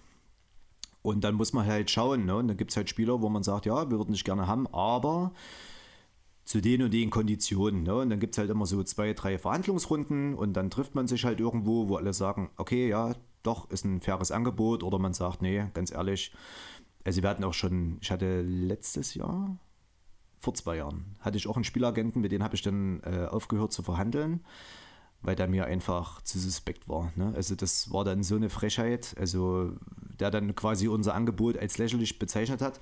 Die Summe nehme ich jetzt in jeden Raum. Ne? Das war jetzt auch nie irgendwie, dass man sagt, der kriegt hier irgendwie ein Taschengeld von 200 Euro, sondern es war schon weitaus mehr. Und der dann irgendwie noch der Meinung war, dass er irgendwie einen Palast hingesetzt kriegt und ein Auto und der wollte dann quasi die eierlegende Wollmilchsau als Rahmenportfolio haben. Da habe ich gesagt, du pass mal auf, wir spielen ja nur in Anführungsstriche Pro B. Und ich muss ja nie die Leute mit Geld zuscheißen. Ne? Also das hört dann irgendwann auf. Und dann haben wir uns dann auch schnell darauf verständigt, dass wir nicht mehr miteinander reden. Ne? Also das ist dann halt auch die Kehrseite. War dann für den Athleten doof. Der ist dann halt am Ende bei dem Konkurrenten gelandet und hat dann so ein bisschen mal mitgekriegt, wie das dann gelaufen ist. Das ist so ein bisschen die Kehrseite auch des Geschäfts, ne? dass manchmal die Spieler auch gar nicht wissen, was Agenten für sie machen und dann von allen oder aus allen Wolken fallen und sagen, was krass, das habt ihr mir angeboten, das habe ich gar nicht gewusst, das hat er mir nie mitgeteilt. Ne? Also in dem Fall hat er sich dann auch von dem Agenten getrennt. Aber ja, das ist halt die Kehrseite. Ne? Und da muss man halt, da hat man auch, glaube ich, als Club, ne? wie, wie, wie möchte man dann auch als Club wahrgenommen werden in diesen Agententhemen. Und es gibt halt auch Typen, die lehne ich dann halt ab. Und mit denen ja, wird halt einfach nicht korrespondiert. Ne? Und dann ist das halt der Fall. Aber meistens kriegt man das, was wir wollen, ja. Ähm, wenn wir jetzt gerade beim Thema Agenten sind und Spielerverhandlungen, ich muss gerade direkt an, die, an Rich Paul denken und Clutch Sports in der, in der NBA halt. Gibt man auch bei solchen Verhandlungen ab und zu mal so, ja, wir geben dem Spieler ein bisschen mehr, dafür tut ihr uns später mal gut. Gibt es solche Gespräche auch in Deutschland oder ist das eher nicht so? Du meinst, wenn ich jetzt mit einem Agenten verhandle, der mehrere Spieler unter Vertrag hat? Genau. Ja, ich sag mal so, das ist halt immer ein, ein, auch dort ein kreativer Prozess, ne, wo man halt auch miteinander offen, also es gibt ein, zwei Agenten, zu denen hat man halt auch einen guten Draht, aber nicht, weil die uns oder weil wir uns gegenseitig Spieler zuschieben, ne, sondern ich finde, ich arbeite gerne mit, mit Menschen zusammen, wie ich schon mit den Trainern prognostiziert habe, wo man, wo, wo man viel, oder stark das Gefühl hat, dass man auf einer ähnlichen Wellenlänge ist. Ne? Und es gibt halt ein, zwei Agenten, für die der Athlet im Vordergrund steht. Das finde ich richtig und wichtig und das gibt es aus meiner Sichtweise zu wenig. Ähm, und sicher kostet dann der Agent vielleicht auch ein bisschen manchmal mehr Geld, aber ich finde, Qualität hat ihren Preis. Und bisher, wenn ich mit so einem Agenten halt auch korrespondiere, weiß ich, dass ich dann halt auch was Gutes kriege. Ne? In Form zum Beispiel von Georg Vogtmann. Ne? Also der ist jetzt, was ist teuer, was ist preiswert, ne? das ist alles hypothetisch. Ich meine, wisst ihr selber, unsere Jungs sind jetzt nie wie beim König Fußball, ne? dass die da irgendwie fünf Jahre nach, der, nach Karriereende mal die Füße hochlegen können, wenn sie clever wirtschaften. Die müssen jetzt auch nie irgendwie zur Heilsarmee oder ähm, an die Tafel betteln oder hier sich die, die warme Mahlzeit holen. Das zum Glück nicht. Ist aber auch nicht so, dass die jetzt ein Riesenvermögen aufbauen. Ne? Aber ja, in Form von Georgs Agent, das ist halt einer der wenigen, mit denen ich halt sehr gerne zusammenarbeite, ne? weil man mit ihm offen reden kann. Und dann hat man halt auch ähm, ein realistisches Bild, ne? was für Athleten, aber auch für den Club gut ist. Ne? Und ich finde, das ist halt, ja, so wie man halt auch im normalen Leben unterwegs ist. Ne? Man sollte sich nicht irgendwie Mist erzählen, sondern wenn man da offen und ehrlich miteinander transparent umgeht, dann weiß jeder, woran er ist. Und das ist, finde ich, eine gute Vertrauensbasis Ja, der Zusammenarbeit. das, das Stichwort Seriosität ist da spielt da natürlich eine große Rolle. Das ist ja gerade in diesem Kontext Agenten wird in das ja tatsächlich häufiger mal abgesprochen. Also gerade in den letzten Jahren, man sieht es halt auch Thema NBA oder man sieht es ja auch im Fußball in den letzten Jahren, ist es auch immer größer geworden, dieses Thema Spieleragenten. Und da muss man natürlich schon auch schauen, dass man wirklich dort dann auch an seriöse Leute gerät. Im Idealfall natürlich schon als, als Spieler einen seriösen Agenten findet, aber wie du schon sagst, ne, teilweise kriegen die Spieler gar nicht mit, was da die Agenten verhandeln. Dann ist es für die natürlich auch schwierig zu wissen, was ist, wie, wie seriös, wie, wie gut ist mein Agent denn eigentlich tatsächlich? Denn ähm, es sind dann halt tatsächlich manchmal auch andere Seiten. Wie präsentiert man sich dem Spieler? Wie präsentiert man sich potenziellen Vereinen, die den Spieler eben dann äh, verpflichten wollen? Ja. Ähm, Gibt es denn, hast du so in diesem ganzen Rekrutierungs-, Spielerrekrutierungsprozess vielleicht mal so eine äh, Begebenheit, die du als ähm, ja, außergewöhnlich oder kurios bezeichnet. Also ich habe irgendwie, aus irgendeinem Grund habe ich im Kopf einfach mal, ich pause jetzt einfach mal raus, hast, habt ihr schon mal einen Spieler über irgendeinen Social-Media-Kanal versucht anzuschreiben in erster Instanz? Was passiert normalerweise gar nicht, oder? Nee, das Oder? halte ich für unseriös. Also wenn wir als Club einen Spieler anschreiben würden, ne? also das ist zum Beispiel passiert diese Saison im Nachwuchsbereich. Da hat also ein BBL-Programm einen sehr, sehr talentierten Spieler von uns halt da angeschrieben. Ne? Ich finde, das ist eine absolute Sauerei, weil erstens gibt es einen Club, zweitens finde ich, ist es auch ein kritisches Alter, jemand aus der U16-Bundesliga anzuschreiben. Ähm, Die, direkt an den Nachwuchsspieler heran, Ja, ja. ohne auch Eltern oder irgendwas? zuerst wurde der Spieler kontaktiert. Ne? Ja, und das, das ist schon hot. Also und das ich ist finde- sehr grenzwertig. Ja, also das ist so ein Erlebnis, was ich halt absolut äh, indiskutabel finde. Ne? Das geht so nicht.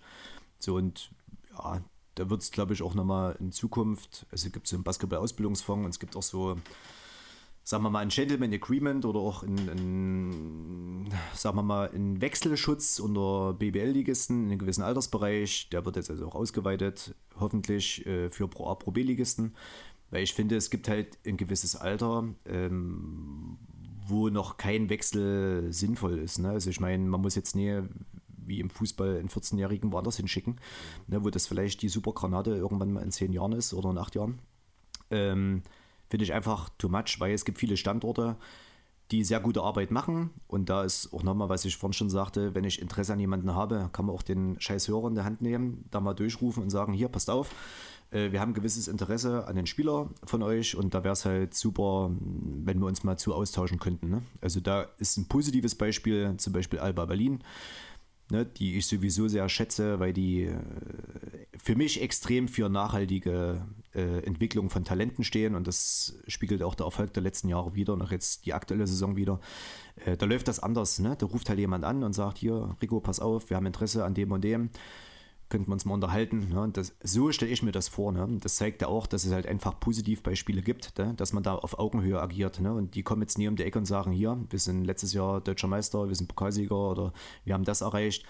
Äh, wir sind jetzt Alba. Ne? Und weil wir Alba sind, dann können wir jetzt den Spieler holen. Ne? Also das gibt es halt nicht. Ne? Und das, finde ich, macht das ganze Programm auch Alba Berlin sehr, sehr angenehm. Ne? Das, so stelle ich mir das vor. Genau. Es gibt also auch gegenteilige Vereine. Um das mal so zu sagen, auch in der äh, BBL, wir wollen jetzt natürlich nicht über Namen nennen, aber sowas kommt tatsächlich auch, auch wirklich vor. Es ist, echt. Das hatte ich im Jugendbereich. Ich wurde von. Echt? Ich Im wurde gibt es das auch? Ja, also ich wurde von. überall, Ich ja. wurde von Senftenberg und Magdeburg angeschrieben damals. Krass. Ja, ich meine, das ist, ja, es ist auch gut. Ne? Also ich meine, das zeigt auch, Ist ja nicht eine Form von Wertschätzung für den Genau. Spieler natürlich, klar. aber das ist halt komplett das Gegenteil für den entsprechenden Verein. Ja, aber ich finde, es ist auch ein Riesenzeichen von Wertschätzung für den Club, ne? für die Trainer, die mit dem Talent gearbeitet haben oder arbeiten, ähm, dass das auffällig wird und dass andere Leute ein Interesse dran bekunden. Ne? Das ist immer in Form von Wertschätzung, wenn jemand Begehrlichkeiten weckt. Ne? Und ich meine, ja, das ist wie, wenn jetzt ein anderer Club Fabo haben will. Ne? Also ich meine, dann hat er viel richtig gemacht, aber wir haben dann auch viel richtig gemacht. Ne? Das kann dann hin und wieder mal für ein bisschen Arbeit sorgen, ne? für mehr Arbeit, aber ähm, gut, ist halt immer Interesse anderer Clubs oder anderer Leute an, an gewissen Sachen, die wir besitzen ne, ähm, oder ausgebildet haben. Das ist ein Zeichen von Wertschätzung. Und da geht es mir bloß darum, wie geht man damit um. Ne? Und da gibt es halt, finde ich, äh, offene Löse, Lösungsmodelle, ne, wie das mit Alba ist. Genau. Wie, wie oft hast du denn solche Anrufe? Also jetzt zu Spielern, auch zu Personal, zu Trainern oder anderen äh, Personal. Wie oft musst du denn solche Gespräche führen? Wie viel Interesse gibt es denn ungefähr an den, am Personal hier in Dresden, sagen wir es mal so?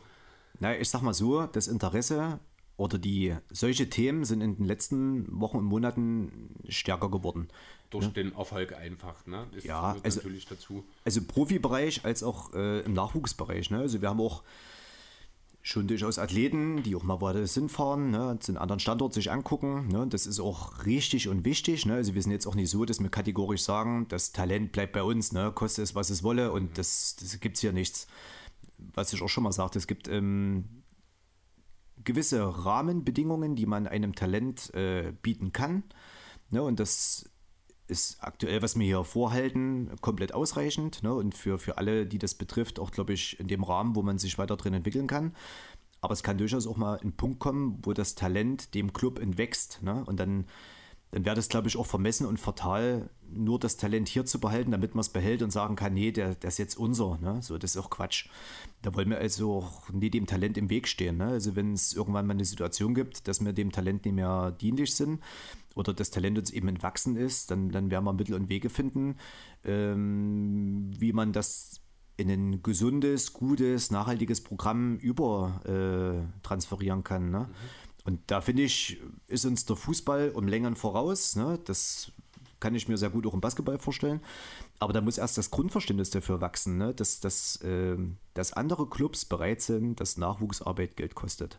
Ne? Und ich finde, wenn dann halt eine Ablösesumme von einer Million für einen vielleicht 16- oder 17-, 18-Jährigen im Raum steht, okay, der Junge hat halt oder das Mädchen, je nachdem, wo es ausgebildet wurde oder welche Ligas wechselt, ähm, da hat halt vorher ein Club Zeit, Geld, Manpower, äh, Ligenzugehörigkeit, ne? das kann man alles messen. Da ist ein gewisses Invest getätigt worden. Wenn ich halt nie bereit bin, das Geld auf den Tisch zu hauen, ja okay, da habe ich es nie verdient. Ne? So, und ich finde, da muss halt, oder sollte, müssen muss gar nichts, aber sollte halt ein Umdenken stattfinden. Und da finde ich halt auch SC Freiburg absolut sympathisch. Ne? Die äh, arrangieren sich damit ne? und die wissen, okay, wir haben gewisse Spieler, die kommen ganz bewusst zu uns, weil die sich bei uns entwickeln können, gehen den nächsten Schritt. Und wir wissen aber auch, wenn die sich so entwickeln, wie wir das ja auch prognostizieren und warum wir die hierher holen, dann verkaufe ich die halt mit einem Mehrwert. Ne? Dafür kann ich halt vielleicht einen Trainer mehr anstellen oder ich kann mir einen neuen Kunstrasenplatz kaufen. Die investieren das halt ganz clever in die, in die Infrastruktur. Ne? So, und ich denke, wenn so eine ähnliche Denke im Basketball entstehen würde, dann würde noch viel mehr Wachstum auch im, im Basketball passieren. Ne? Gibt es im Basketball äh, sowas wie eine Ausbildungsentschädigung, wie das ja im Fußball praktiziert wird, die ja meistens auch noch wirklich deutlich unter den eigentlichen Marktwerten dieser jungen Spieler häufig sind. Aber äh, gibt es so eine, so eine Art äh, ja, Sicherheitsnetz, sage ich mal, für die ausbildenden Vereine? Also es gibt auf jeden Fall äh, Nachwuchsspielervereinbarungen für talentierte Spieler am Standort.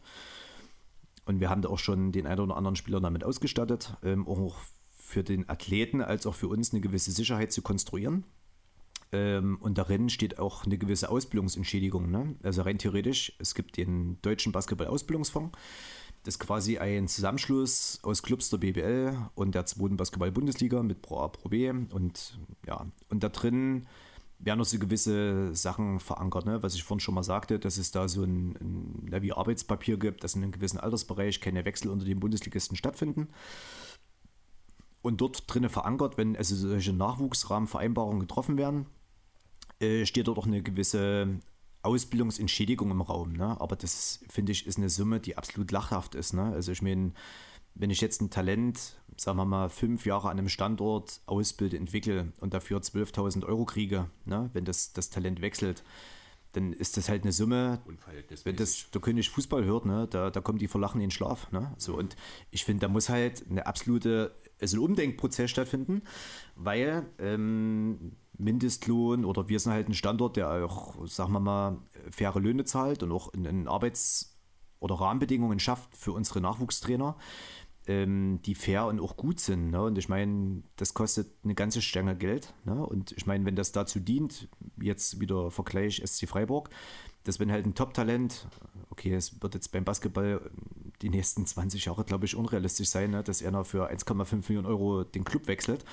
Aber wenn man das als Entschädigung bekommen würde, da kann man halt mit, also mit dem Geld so viel anstellen. Ne? Und das, ich glaube, wenn, wenn dieser Umdenkprozess stattfindet ne, und so ein ähnliches Modell vielleicht mal realistisch ist, dann schafft man damit noch viel mehr Geld ins System und wieder ein, ein Riesenwachstum auch in der Breite. Ne? Und weil du vorhin auch mal fragtest, ähm, Andreas, ähm, wie ist das Interesse am Schulhof? Ne?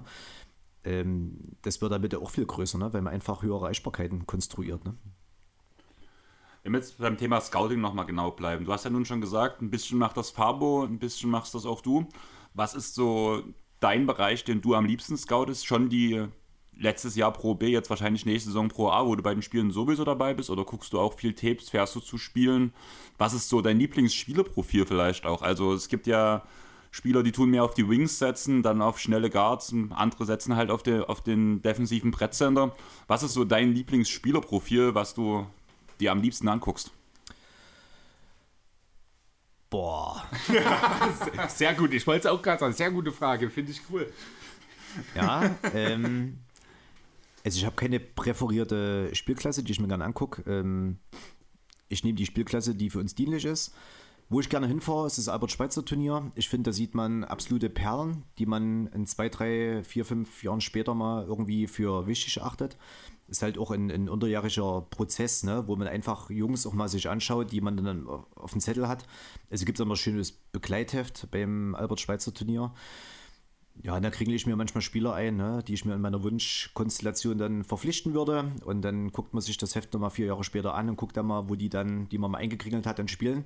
Und dann denkt man sich, ja, okay, der Riecher war doch nicht der Schlechteste. Ne? Äh, der spielt jetzt irgendwie beim FC Barcelona und hm, geil. Hat ein bisschen was erreicht. Genau, so schlecht war dann der Blick fürs Talent dann doch ja. nicht. Ähm, ein Spielertyp präferiert finde ich jetzt, nee, also ich finde, ich finde Spieler interessant, die was Besonderes an sich haben. Ne? Ich mag jetzt keine Spieler von der Stange, ne? die was vielleicht ein was ganz Besonderes toll können. Ich mag Spieler, die Kreativität in sich haben. Das liegt aber daran, dass ich viele Jahre eben als Mini-Trainer unterwegs war. Und da habe ich auch eine, sagen wir mal, Alba Berlin-Brille auf. Ne? Ähm, Marius Huth, wertgeschätzter, toller Kollege äh, von Alba. Also ich habe damals diese Nachwuchs, äh, die Mini-Trainer-Offensive. Das ist also auch so eine Initiative von dem Basketball-Ausbildungsfonds. Und das war quasi so eine einjährige Intensivfortbildung. Ne? Und da ist mal ein Austausch gekommen mit anderen Mini-Trainern und Experten in Deutschland. Und darüber ist auch nochmal der Austausch zu Alba stärker geworden, auch mit Marius. Der hat auch einen super, sagen wir mal, kreativen Ansatz. Ne? Also die Denke ist, dass man nicht Spieler zu Automaten ausbildet, ne? sondern kreative Köpfe, ne? so ein bisschen Spanisch, ne? was ich auch schon mal am Anfang sagte, was der Unterschied so vielleicht zur NBA ist, äh, was die Spanier da ganz gut machen. Ja, und deswegen mag ich Spieler, die einfach äh, gewisse Situationen auf einem Feld erkennen, selbstständig und diese adäquat lösen können. Ne? Und wenn also wenn das ein Spieler kann, dann finde ich den schon mal sehr geeignet. Ne? Und dann muss der auch nicht. Also glaube ich, gibt sogar Spieler, die erste Regionalliga oder auch vielleicht Pro B, Pro A spielen und aber viel für viel mehr gemacht sind. Ne? Und ich denke, da muss man halt ein Stück weit Mut auch besitzen, so jemand auch mal zu nehmen. Weil aber das ist auch wieder so eine Kernfrage, ne? Was wollen die Trainer? Was ist so der, der, die Denke des deutschen Basketballs? Und ich finde, da bewegt sich aber schon viel in die positive Richtung, vor allem in den Mini-Bereichen, dass viel auf Kreativität und vor allem Spielfähigkeit gelegt wird. Ne? Also man hat da viele Ansätze und man guckt da weit über den Tellerrand hinaus. Und mit der Mini-Trainer-Offensive ist man da genau auf dem richtigen Weg und das wird sich positiv auch die nächsten Jahre weiter, weiter verstärken, denke ich. Genau. Aber, aber im Grunde genommen ist mir der Spielertyp an sich egal. Ne? Also ein Big Man der vielleicht 2,8 Meter acht ist, ne, der aber von außen werfen kann ne, und geschmeidige Bewegungen macht, äh, den finde ich genauso interessant wie einen super verspielten Point Guard, ne, der ja, der irgendwas an sich hat. Und dann finde ich es immer wichtig, Persönlichkeit. Ne? Also egal in welchem Bereich, äh, Trainer, Fabo, Trainer, äh, Spieler oder andere ähm, Kollegen, Persönlichkeit ist wichtig. Ne? Das ja. versuchen, wir, versuchen wir auch viel Wert drauf zu legen bei den Jungs, die wir verpflichtet haben oder verpflichten werden.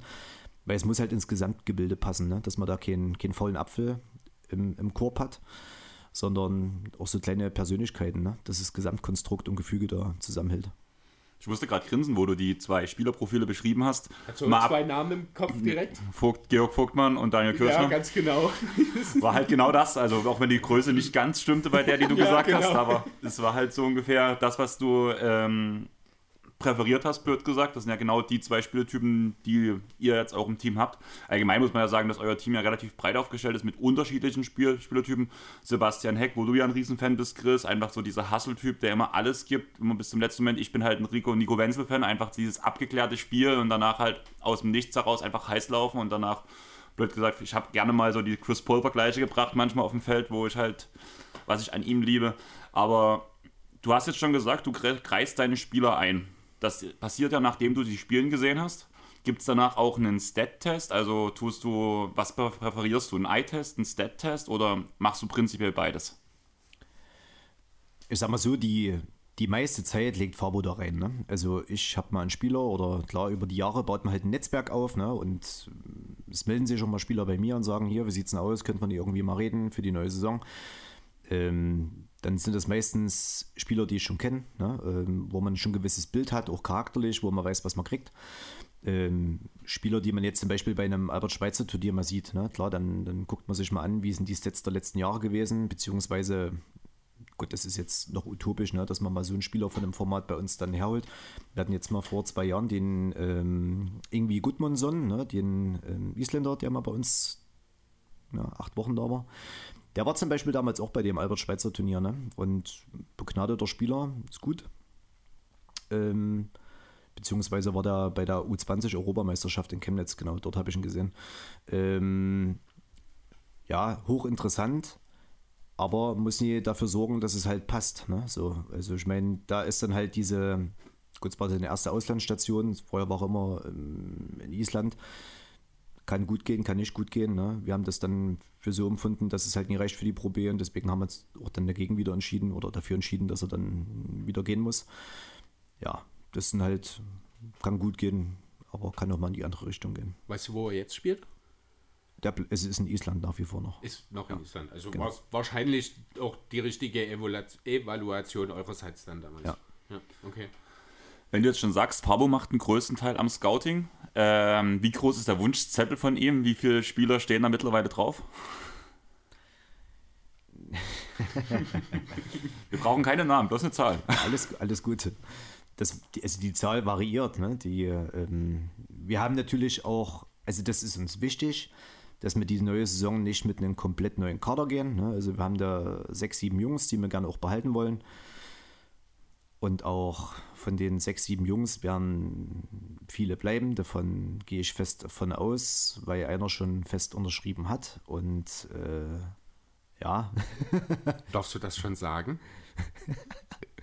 wann, wann wird die Folge ausgestrahlt? Nächsten Mittwoch, am 15.06 nächsten Mittwoch. Na, dann müsste ich die, die Veröffentlichung noch dann Dienstag raushauen, dann kann ich schon machen, ja. Dann ist, liegt das jetzt bei dir, ob du es sagst oder nicht. Ja, Georg Vogtmann hat verlängert. Ja, genau, cool. Für Schön. zwei Jahre. Ist fairerweise, ich glaube, nicht wirklich eine große Überraschung. Es wurde allgemein schon davon ausgegangen, schon alleine deswegen, wie er sich auch äh, beim letzten Spiel dann verabschiedet hat. Wir sehen uns im Herbst. Ähm, also da hatte ich tatsächlich, war ich eigentlich sehr, sehr optimistisch, dass das auch so ist. Auch wie er halt den letzten Monat hier bei uns saß, hat überhaupt nichts dazu gestimmt. Aber super, sehr wichtiger Kerl und ja, natürlich auch nicht umsonst der Kapitän. Schöne Nachricht, auf jeden Fall, super. Ja, danke. Ja, ist auch, Georg ist halt wichtig. Ne? Georg ist halt ein, ein, ein Leuchtturm für uns und eine absolute Identifikationsfigur der sitzt oder ja, ihn verbindet mit Dresden so viel und er hatte auch Bock drauf. Ne? Und das meine ich auch, was, was Charakter ausbildet, ne? von, von Spielern, die wir holen. Die, klar, spielen die auch für sich, sind Spieler und das ist so absolut legitim und richtig, ne? aber es gehört halt mehr dazu. Ne? Und Georg ist da ein absolutes Paradebeispiel, wie auch Brian oder so, ne? die halt einfach für den Club auch brennen. Ne? Und solche Leute brauchst du halt, ne? weil die holen für dich halt die Kohlen aus dem Feuer, weil die verbindet jetzt nicht nur das Anstellungsverhältnis, sondern die verbindet halt schon eine gewisse Leidenschaft mit dem Club. Und wenn man viele von solchen Typen an den Standort auch dort versammelt, dann hat man halt ähm, eine sehr hohe Wahrscheinlichkeit, dass man eine Mannschaft auf dem Feld hat, die sich einen Arsch aufreißen, ne? die dafür brennen und alles auf dem Feld lassen. Deswegen war das für uns, glaube ich, auch ja, also wichtig und richtig, dass wir das mit Georg hingekriegt haben. Absoluter Wunschspieler. Und auch für die Liga Pro A, ne, so hat er schon mal gesehen. Und das ist halt auch für uns wichtig. Haben wir doch eine, eine, eine schon junge Truppe, ne, wo jetzt auch nicht alle davon Pro A gesehen haben. Und der ein oder andere von den sechs Jungs, sechs, sieben Jungs, die wir behalten wollen, hat eben vorher noch nicht Pro A gesehen. Und deswegen ähm, muss man halt natürlich noch von extern dazu holen. Ne? Also ich meine, am Ende werden es wieder 13, vielleicht 14 Leute sein. Ne? Also werden da schon noch fünf, sechs Leute holen. Ein paar Doppellizenzler mit Nachwuchs. Ne? Ähm, ja, also die genaue Zahl, wie viel man jetzt noch dazu holt, da sind wir auch noch relativ äh, jetzt hier am Anfang der Spielerverpflichtungen, aber ja, das variiert halt auch. Ne? Es ist ja nicht nur so, dass wir Dresden Titans neue Spieler suchen, sondern das ist halt ein Haifischbecken. Mhm. Und das ist, deswegen arbeiten wir auch manchmal so lange, weil da muss man halt auch 24 Stunden am Tag das Handy anhaben, ne? weil dann kommt halt ein Gegenangebot von einem anderen Club. Und dann ist es so ein bisschen wie auf dem Bazar. Ne? Der ruft dann der Agent an und sagt, ja, hier, guck mal, die haben da mal 200 Euro nachgelegt, wollt ihr mitbieten? Und dann sagst du, nee, oder ja, oder... Warte, ich muss rechnen. Genau, so läuft das halt. Ne? Und das, da ist Zeit Geld. Ne? Oder Zeit ist halt eine Unterschrift. Ne? So. Kann, kann ich Farbe, Farbe aus, als Coach, wenn er jetzt so einen Spieler unbedingt haben will und jetzt kommt wirklich so ein Anruf vom Agenten, kostet jetzt ein bisschen mehr, muss vielleicht noch dieses Incentive mit drauf oder sowas. Kann dann Fabo dich auch ein Stück weit, sag ich mal, beeinflussen und sagen, das ist jetzt, das ist der Spieler, der uns im Konstrukt fehlt. Bitte, auch wenn du es eigentlich nie kannst, zahl das noch drauf? Gibt's, also hast du da einen gewissen Spielraum dann auch noch? Oder also natürlich das Budget grundsätzlich, aber jetzt mal angenommen, es ist wirklich Grenze. Ähm, es fehlt noch dieser eine Spieler, der ist jetzt da ihr habt eigentlich schon einen guten Deal, jetzt kommt wirklich noch ein anderer und ihr müsst noch mal nachlegen. Gibt es da Spielraum? Kann Fabo dich da, ich, ich, will nicht sagen in die Richtung drängen, aber äh, dich da in diese Richtung noch beeinflussen? Oder sind das dann ganz harte Linien und es tut mir leid, das ist jetzt der Tick zu viel, es geht einfach nicht? Erstmal kann Fabo immer kommen. Ne? Also wir haben da einen sehr offenen Austausch und äh, hegen und regen da auch immer offenen Austausch aus positiv wie negativ. Ähm, und klar, wenn ein Spieler haben will, dann kommt er halt und sagt, ja, der kostet jetzt aber das und das. Und dann sage ich, ja, dann gib mir mal noch äh, irgendwie ein paar Stunden Zeit, muss halt die Zahlmaschine anschmeißen. Und da musst du halt äh, Wege und Lösungen finden. Ne? Es, manchmal ist es auch Zahlenspielerei, es gibt halt tausende von Kostenstellen, wo man sagt, okay, dann muss man vielleicht an der einen Seite sparen, um sich das dann leisten zu können. Am Ende gibt es halt, das sage ich aber auch ihm, es gibt halt einen Topf, da ist halt Geld drin und wenn es alles hört es auf. Ne? So, und ich meine, wenn man an dem Punkt mal ankommt, wo man sagt, okay, man hat alle Möglichkeiten vielleicht ausgeschöpft, ne, wo man was verändern könnte, ja, dann gibt es halt aber auch Partner oder auch Gesellschafter, wo man halt nochmal äh, herantreten würde und sagt, hier, wir haben jetzt die Möglichkeit, die Perle oder die Granate noch zu kriegen. Wie schaut es da aus? Können wir dann nochmal nachverhandeln oder nochmal nachbuttern? Ne? Das ist halt wie immer ein, ein, ein Austauschprozess. Ne? Man muss halt offen zu reden und dann gibt es halt Daumen hoch oder Daumen runter. Beziehungsweise sagt man dann, okay, man entscheidet sich für den Spieler und damit man sich dann den leisten kann. Aber in Summe kann er da immer seinen, seinen Wunsch äußern. Ne? Ob das dann halt also machbar ist, steht da manchmal auf einem anderen Papier, aber in Summe haben wir bisher immer das umsetzen können, was wir beide dann auch für richtig gehalten haben. Ja. Wenn wir jetzt gerade schon bei den ganzen finanziellen Sachen sind, würde ich so eine halbe Off-Topic-Frage reinbringen vom Sandro vom Vibes Magazine. Bist du auch zu Hause der Finanzchef? Da ich Single bin, ja.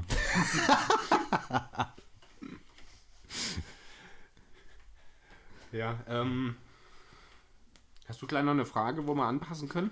Ähm, ja, also wir können eigentlich vom Prinzip her direkt, wir haben jetzt ja gerade diesen Aufstieg, das Aufstiegsthema ähm, schon ein bisschen angegriffen. Wir haben jetzt dadurch darüber geredet, dass neue Spieler kommen müssen. Kruko hat deswegen gefragt, inwiefern lässt sich jetzt auch nach dem Aufstieg an dem deutschen Konzept festhalten? Äh, vielleicht vorab, also Pro B und Pro A gibt es ein bisschen unterschiedliche Voraussetzungen, was die Kaderzusammenstellung angeht. Vielleicht kannst du uns dort und unsere Hörer ein kleines bisschen mal vorab mit ins Boot holen. Genau, da gibt es einen kleinen, aber feinen Unterschied. Also in der Pro B gibt es diese Local Player Regelung. Das heißt, Grant zum Beispiel war jetzt die Saison ein Importspieler als Amerikaner. Quatsch, war deutscher Spieler, aber ähm, zählte nicht als Local Player. Ne? Also das heißt, der war halt wie ein EU-Ausländer. So in der Pro A würde jetzt Grant als Deutscher zählen, ne? hat einen deutschen Pass. Damit kann er als deutscher Spieler auf dem Feld stehen. Das ist der feine Unterschied. Das heißt, wenn man ihn jetzt holen würde, dann hat man einen Amerikaner, aber mit einem deutschen Pass. Und in der Pro A müssen immer zwei deutsche Spieler auf dem Feld stehen und dann können drei Ausländer auf dem Feld sein.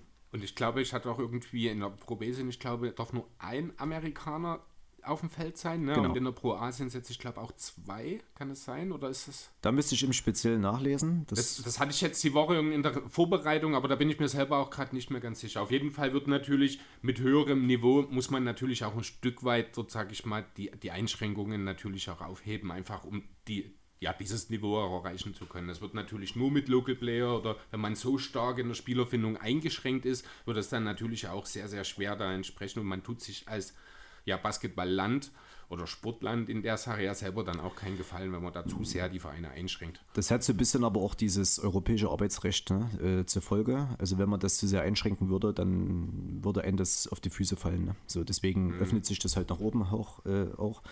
Aber es ist halt, ja, es ist manchmal ein bisschen schwer, ne, Nachwuchsförderung zu betreiben, jetzt als Ligen plus das EU-Arbeitsrecht, äh, sagen wir mal, komplett ähm, offen zu lassen.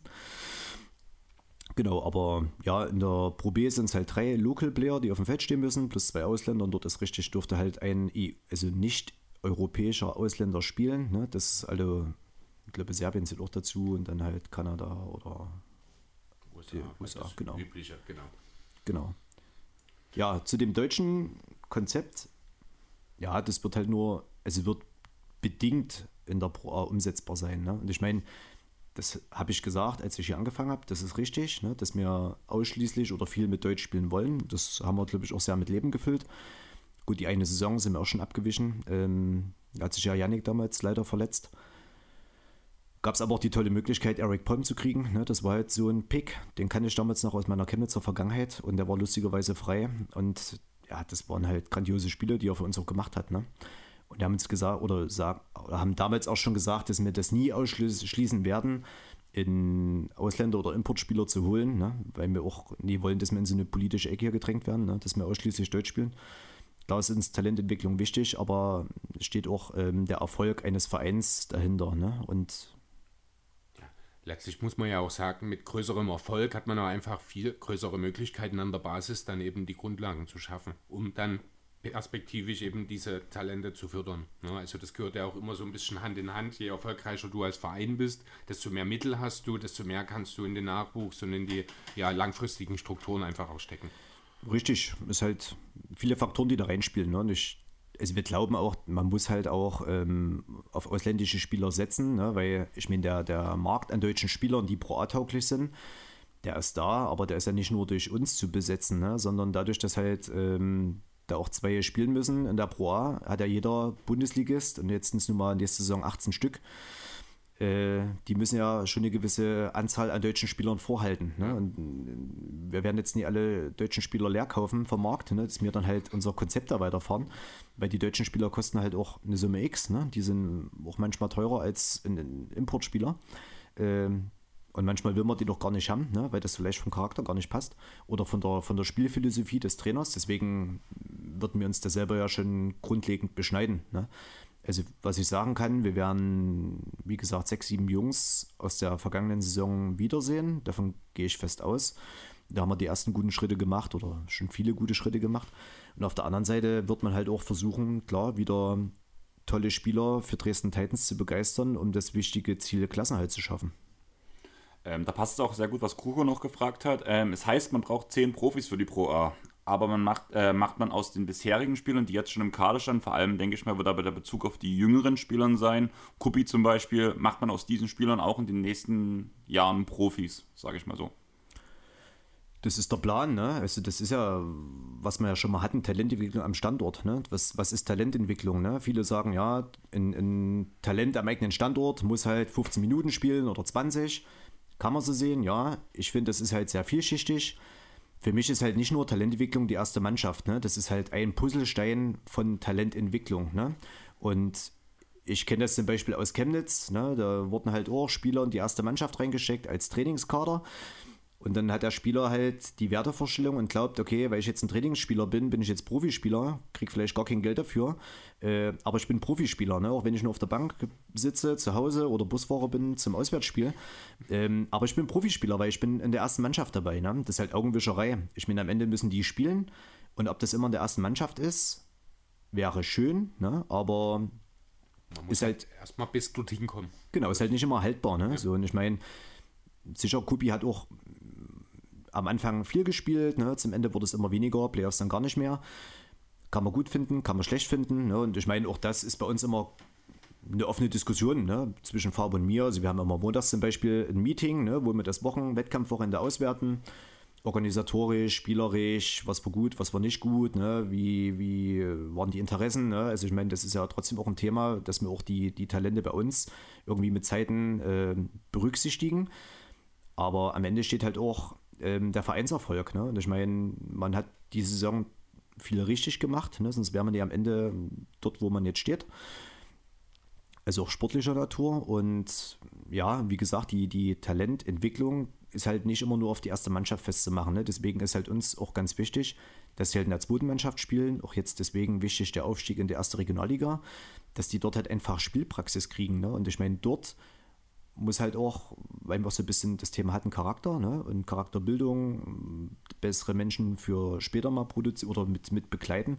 Ähm, das ist halt auch manchmal so eine, so eine Betrachtungsweise. Das ist Fluch und Segen zugleich. Ne? Also junge Leute sind ja immer sehr fordernd ne? und das wird ja immer ambitionierter auch von unserer aktuellen jugendlichen Generation. Und viele haben ja auch das Meinungsbild, weil ich jetzt hier bin, habe ich das auch verdient. Ne? So, und viele sind aber auch nicht mehr bereit, was dafür zu machen, ne? sondern das ist ja eine, eine grundlegende Annahme, weil ich jetzt dort bin, habe ich das einfach verdient. Oder weil ich jetzt seit zehn Jahren in dem Verein bin, müssen die mich nehmen, weil ich halt das, das Local Talent bin. Ne? Und das ist aber Quatsch. Das gehört halt viel dazu. Ne? Und da muss man auch dann an der Stelle auch den Trainern recht geben, die dann sagen, okay, ich will jetzt nie pauschal irgendwie Spielzeit verschenken, ne? weil du halt ein Dresdner Junge bist oder ein Chemnitzer Junge oder wo auch immer dieser Standort ist, sondern die müssen halt auch begreifen, dass man den Trainern irgendwie von Montag bis Sonntag beweist, dass die dafür genau richtig sind. Ne? Die müssen halt von ihrer eigenen Leistung so überzeugen. Also ich sage denen auch gerne, ihr seid da euer eigenes Glück Schmied. Ihr müsst dem Trainern halt zeigen, dass die an euch nicht vorbeikommen. Ne? So und da gibt es halt keine pauschalen Einsatzzeiten. Ne? So, ja. Damit hast du ja eigentlich eine Frage schon mit beantwortet, die wir im Vorhinein so ein bisschen besprochen haben. Ist der Wegfall von Spielerminuten der Jugendspieler der Preis, den man für den Aufstieg bezahlt hat? Versprichst du mehr, als du gibst? Das sind ja eigentlich gerade genau die Frage, die du gerade beantwortet hast. Es gibt keine versprochenen Zahlen. Und das sieht man aber ja wirklich in jedem Spielbetrieb, wenn es eng wird, wenn, egal ob es Handball, Basketball, Fußball oder sonst was ist, sobald es um die Wurst geht, sage ich mal so, dann stehen halt nur noch erstmal die stärksten Spieler auf dem Feld, die halt auch schon die meiste Erfahrung gesammelt haben, während in anderen Spielsituationen bzw. Saisonsituationen Spieler eher auf dem Feld stehen, die zum Beispiel sich noch entwickeln müssen. Das ist ja das perfekte Beispiel mit Kuppi, was du gebracht hast am Anfang der Saison, wo man noch so ein bisschen reinkommt, dann bekommt er halt mehr Spielzeit, kann sich entwickeln, kann sich zeigen und danach halt umso mehr es Richtung Saisonende geht, umso mehr es Richtung zu dem Ziel geht, was man halt sich gesetzt hat, umso geringer wird halt die Rotation, die man einfach spielt. Ja, und in dem Zusammenhang, du hast jetzt schon zweimal angesprochen, es hat auch gerade die, äh, die, die, zweite Mannschaft so wichtig, auch der Aufstieg, damit eben, du hast vorhin schon gesagt, dieser, dieser Gap zwischen der ersten und der zweiten Mannschaft nicht so groß ist einerseits. Andererseits hast du halt eben dann auch diese zweite Mannschaft, wo sich die jungen Spieler eben zeigen können, wo es natürlich auch umso besser ist, je höher das dann ist, weil man einfach näher an der ersten Mannschaft dran ist und wenn man dann eben dort sieht, dass dort ja, man auch als Jugendspieler schon vorangehen kann äh, von, in Sachen Leistung oder vielleicht ja auch persönlich. Es muss ja nicht immer auch das, das größte spielerische Talent sein. Manchmal ist es ja auch einfach eine Persönlichkeit, die man entwickelt, die ja. dann äh, auf Jahre auch einem Verein, ich muss ja an Udonis Haslem beispielsweise in Miami denken, ähm, sowas darf man ja auch nicht untersch äh, unterschätzen an der Stelle. Und gerade dort ist halt, man hat das ja auch vor ein paar Jahren im Fußball so diese Entwicklung gehabt, wo die Vereine, die Profivereine ihre U23-Mannschaften alle abgemeldet haben, weil es nicht mehr verpflichtend war. Genau. Es hat zwei, drei Jahre gedauert, da ist ein Verein nach dem anderen wieder zurückgerudert und hat dieses Team wieder installiert, weil man einfach gemerkt hat, der Sprung aus der Jugend zu den Profis, der ist einfach zu groß. Ja. Ähm, und das wird ja natürlich in anderen Sportarten ist das genau dasselbe und da geht es dann gar nicht unbedingt darum, ist das erste, ist das zweite Liga. Dieser Sprung ist einfach, selbst wenn du äh, Bezirksliga spielst letzten Endes, wenn du aus der Jugend kommst in die Erwachsenen, du bist einfach erstmal der Schmalhans, um es mal ganz blöd zu sagen, ne? Und dann sind solche zweiten Mannschaften halt auch wirklich enorm wichtig. Und wenn die dann noch Erfolg haben, spricht das natürlich umso mehr für den gesamten Standort dann auch. Ja. Ja, ist richtig. Ich meine, was Andreas nochmal sagte, zu der Frage, die da eingeht, ähm, äh, opfert man die Zeit von jungen Talenten dann dem Erfolg? Also ja und nein. Ne? Also ich meine, klar, ich meine, es gibt halt ein gewisses, ähm, gewisses Ziel des Clubs und ich glaube fest daran, dass Dresden Titans äh, mindestens in die Pro A gehört und hier auch noch für mehr Spielraum nach oben ist. Ne? Das muss sich halt gesund über die nächsten Jahre entwickeln, aber ich glaube, da ist hier der, der Standort extrem für gemacht, auch wenn hier viel Konkurrenz ist. Ähm, aber wie, was ich auch schon sagte, ne, zum, spielen halt so viele Faktoren rein. Ne? Also ah, klar, das, das, das Clubinteresse, ne, die Gesamtbetrachtung und ich habe halt so ein Lebensmotto, niemand steht über dem Programm. Ne? Also das Programm ist das höchste Gut, was wir besitzen. Ne? Und da muss ich halt Nachwuchsspieler sich einordnen, wie jeder andere auch. Ne? So. Und wie gesagt, wenn das halt das Ziel ist, dass man halt sportlich in der Saison so erfolgreich ist, dass man den nächsten Schritt geht, dann ist es so. Dann ist es an der Stelle auch manchmal schade. Auf der anderen Seite zählt der Athlet selber auch mit rein. Ne? Was ist er bereit dafür zu geben und wie präsentiert er sich auch, ne? um, um da auch diese Wertschätzung zu bekommen. Und dann halt auch diese, diese Gesamtbetrachtung. Ne? Es sind halt so viele Faktoren, die da reinspielen, damit man eben das Talent nachhaltig so ausbildet. Und da ist für mich an der Stelle ähm, Alba Berlin ein Paradebeispiel ne, mit Aido, der das also mit seinem Einstieg bei Alba als Cheftrainer finde ich, mit einer riesen Vehemenz gemacht hat. Ne? Dem war das halt scheißegal mit seinen 71 Jahren oder wie alt er da war. Und hat er mal die Delo reingeschmissen, ne? also auch im letzten Viertel, ne? wo man immer sagt, na okay, also entweder kriegen ja so Rollenspieler oder deutsche Spieler, die Nachwuchstalente sind, kriegen dann so Kompottminuten, ne? die letzten 1,30. Ich meine, die sind für den Arsch. Ne? Also ich meine, da brauchst du Kim aufs Feld stellen, ist meine Meinung. Ne? Also ich meine, man kann die auch im ersten, zweiten Viertel einsetzen. Da wird das Spiel nie gewonnen und auch nie verloren. Ähm, der ist noch genügend Zeit, das zu retten. Ne? So auf der anderen Seite. Aber mit der Ido, der gut, der war halt gestandener Trainer. Ne? Der hat so viel erreicht in seinem Leben, äh, bei Olympia erfolgreich. Der hat so viel gesehen. Da muss sich niemanden mehr rechtfertigen, ne? so ein Maldidelo da ins vierte Viertel reinzuschmeißen und dem das Vertrauen zu schenken. Und das zahlt ja, zahlen ja die Jungs zurück. Ne? Das ist halt, finde ich, ein Paradebeispiel, wie man die betreiben halt ein Rieseninvest ne, an Personal, an, an Umfang, an Projekten, an Geld, äh, an Talententwicklung, ne, aber dort jemand zu besitzen in Form eines Trainers, ähm, der halt das Vertrauen den jungen Spielern schenkt. Ne, und da kann man jetzt im Faber auch keinen Vorwurf machen. Ne? Ich meine, der ist halt auch noch ein junger Trainer. Ne? Und ich meine, auf der einen Seite, er hat einen sehr hohen Eigenanspruch. Ne? Das ist sehr krass, wie akribisch und nachhaltig er da arbeitet. Der ist da schon auch ein Perfektionist wo er sich da selber Druck macht. Auf der anderen Seite möchte er natürlich auch die Vorgaben oder die Ziele, die wir uns so stellen, ne, auch mit dem Club, ähm, da versuchen umzusetzen. Und auf der anderen Seite, klar, es ist halt auch nur ein Mensch, ne, der dann vielleicht auch zu viel Respekt hat oder Bammel, dann vielleicht auch daran zu scheitern, ne, wenn man dann dem Talent zu viel Zeit gibt. Ne, und das ist halt eine, eine sehr komplexe Gemengelage. Ne, klar, dem Talent gerecht zu werden und ich glaube, er fühlt sich da manchmal auch nicht wohl, ne? wenn er dann, ich meine, wir nehmen das auch manchmal kritisch und sagen, okay, warum hat der Spieler X jetzt vielleicht nur eine Minute 30 gespielt und der dafür 20 Minuten, ne? muss sich da auch nie rechtfertigen, ne? wo man dabei einfach offen konstruktiv zu redet, was kann man vielleicht beim, anders, also beim nächsten Mal anders machen. Ja, und ich glaube, das ist halt auch so eine, so eine Form, dass, dass so Clubs den Trainern, ne, also jetzt mal unabhängig von uns, dass man aber auch eine, eine Kultur schafft für die Trainer, auf deutsche Talente zu setzen, ne? dass die, es muss halt von sich auskommen, ne? wenn das so aufgesetzt ist und ein Club sagt, ja, wenn der Spieler jetzt keine Viertelstunde spielt, dann bist du raus. Das ist halt nie nachhaltig, ne? Dann lässt er den eine Viertelstunde spielen und was ist denn das für ein Arsch, ne? Ich glaube, auch dort muss sich so eine Leitkultur entwickeln, wie bei Alba Berlin. Oder auch Ulm ist für mich, also Orange Academy, ne, der Pro B Süd, mit Anton Gavell, übelst geiler Typ, ne? wie der selber noch mit an der Seitenlinie rumflitzt, eigentlich als sechster Mann ne? und selber von seiner ganzen Vita und Erfahrung da mitsprechen kann. Ist wirklich so eine herzensgute Seele. Und der macht die Jungs auch besser. Ne? Und was die da gemacht haben mit so vielen talentierten deutschen Spielern, das ist halt auch eine Möglichkeit. Ne? Klar ist ein anderes Modell als bei uns zum Beispiel. Weil die haben halt die erste Mannschaft in der BBL, die zweite Mannschaft in der Pro B und dort spielen die halt mehr oder weniger ohne Ausländer und halt nur mit deutschen jungen Talenten oder halt jungen Talenten aus dem Ausland. Aber die machen es halt, ne? Und haben dann eine sehr, sehr erfolgreiche Saison gespielt. Ne? So, und es gibt halt verschiedene Modelle und ich glaube, man muss halt oder man sollte auch dort eine Leitkultur entwickeln für die Trainer, dort eine Bühne zu finden, wo die halt nachhaltig, wenn die Bock drauf haben, das halt umzusetzen. Wobei ich schon finde, äh, dass gerade so dieses Modell wie in Ulm, da muss man sich natürlich auch über Jahre lang hinarbeiten. Ne? Da muss man die Möglichkeiten schaffen, erstmal auch jahrelang eben auch den Erfolg haben, den es in Ulm einfach gibt.